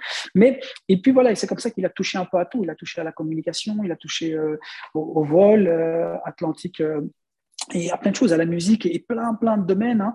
Et en fait, voilà, ça m'a appris que oui, effectivement, il fallait pas nécessairement, euh, surtout en tant que businessman, euh, maintenant, de toute façon, quand je fais ce que je fais, je le fais pas en tant que businessman, je le fais en tant que passionné. Mais en tant que businessman, donc si on s'adresse à des gens qui ont envie de faire des choses, euh, c'est très intéressant son livre. Il a plusieurs biographies, je crois, lui. C'est laquelle que tu suis en tête? Alors, je ne pourrais pas te citer laquelle exactement, mais je pense que c'était une des premières parce que je l'ai lu il y a 10 ans. D'accord, moi je la, je la retrouverai. Ok. Oui, je suis euh, désolé de ne pas l'avoir en tête. Hein. Euh, sa première, et je pense c'est celle où il raconte vraiment le, son, son, parcours, parce qu'il te raconte quand il a démarré à aller vendre des disques en, toquant euh, à des portes, parce qu'il n'y avait pas encore de magasin, et c'est comme ça qu'en fait, il a pensé à créer les Virgin Megastore, parce qu'à la base, il allait vendre. Du... Et voilà, et donc c'est cette biographie-là, et je pense que c'était la toute première. D'accord. Et enfin, dernière question, Ismaël, si les gens souhaitent suivre ton travail pour voir ce que tu fais, et aussi, s'ils souhaitent te contacter, s'ils ont des, questions, euh, enfin, peu importe sur quoi, les auditeurs, comment ils peuvent faire? Bah, tout d'abord, on a un site internet qui est très bien fait, où on a aussi un Instagram. Donc, il y a D-Style euh, underscore BE, et puis il y a Ismaël underscore D-Style euh, qui, est assez présent sur Instagram. S'ils veulent envoyer un mail, voilà, c'est très facile, c'est info at dstyle.be. Si c'est un mail plutôt généralisé, et si c'est un mail vraiment plus personnel, bah, c'est Ismaël, mon prénom, at dstyle.be. Donc, c'est assez facile. Euh, et, voilà. Ok, bah, écoute Ismaël, je te remercie beaucoup. C'est vraiment un parcours vraiment passionnant avec plein d'enseignements. Je suis sûr que ça va en plaire à plus d'un et que tout le monde est réparti au moins avec quelques enseignements vraiment précieux euh, pour, euh, pour leur parcours. Le, plus important, vraiment, je voudrais que, pour, pour conclure, que, que, vraiment chaque, chaque auditeur euh, ait une confiance importante en Dieu. Allah, tant que tu ne le vis pas, c'est difficile à, expliquer, mais quand tu l'as vécu, mm. c'est proche du, du, miracle parce que Allah, Dieu, il est là. C'est juste nous, en fait. Nous, on est très faibles et on pense à Dieu quand, quand on a des problèmes, quand on est malade. Et quand on est bien, on ne pense pas à Dieu, en fait. Mais ce que je dis à tout le monde, OK, on est tous des êtres humains, moi, je vais juger personne parce que je suis le premier à ne pas penser assez souvent. Donc, euh, je, suis là, j'ai des beaux-frères, par exemple, qui, vont à la mosquée beaucoup plus souvent que moi, qui, ont des carrières qui leur permettent de vivre leur foi de manière beaucoup plus intense que moi. Et c'est pour ça que moi, j'essaye de, faire en sorte que, ce que je fais au quotidien, et ce pourquoi Dieu m'a créé aussi peut-être, bah, fasse que je le fasse d'une manière ou d'une autre aussi pour Dieu. Et j'essaye de, de, faire en sorte de donner toujours une belle image et de dire que voilà, ces choses qui m'ont permis d'arriver là où je suis, c'est aussi parce que j'ai cet amour de notre religion qui, en fait, Dieu nous pousse à être bon. Dieu nous pousse mmh. à être bien et Dieu nous pousse à être compétents et excellents. Et souvent, malheureusement, dans notre communauté, on a beaucoup de personnes qui ont oublié qu'on a une religion qui est née à la base sur de l'excellence. On avait euh, des experts et des savants dans tout. Et aujourd'hui, malheureusement, les musulmans en règle générale, se sont laissés un peu aller et on a plus. Et, donc, il faut revenir un peu à nos valeurs d'excellence. Et, et, voilà, alhamdoulilah, donc le wahid, il peut se dire, tiens, à travers son travail, ah ben, Dieu aussi, il en fait un acte d'adoration parce qu'on ne renie pas nos valeurs et, finalement, en fait, qui est plus heureux que nous alors? Si moi, Dieu peut accepter que mon travail, c'est un acte d'adoration, ben, je suis l'homme le plus épanoui, le plus chanceux du monde.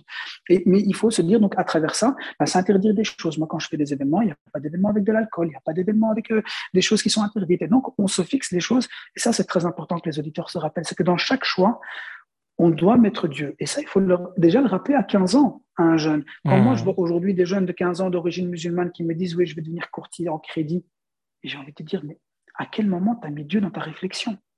Tu vas aller vendre de l'intérêt et travailler dans un domaine qui nous est interdit toute ta vie, toute ta carrière. Mais ça veut dire que si on parle du point de vue religieux, tu vas faire rentrer des revenus qui vont être illicites toute ta vie. Et ça, il faut le rappeler aux jeunes dès maintenant. Mmh. J'ai d'autres amis qui, ont des enfants qui travaillent dans des discothèques. Alors, moi, j'ai rien contre les jeunes qui vont danser, s'amuser. C'est voilà, c'est jeune et c'est la vie, tu peux le comprendre. Et, et j'ai même envie de dire, on l'a peut-être même tous fait. Donc, c'est pas tellement ça. Mais comment toi, en tant que jeune, tu vas visualiser ta carrière professionnelle dans un domaine qui n'est pas nécessairement le domaine le plus sain, dans un domaine où il y a de l'alcool, beaucoup de drogue et de problèmes dont on sait ce qu'il ce en sort.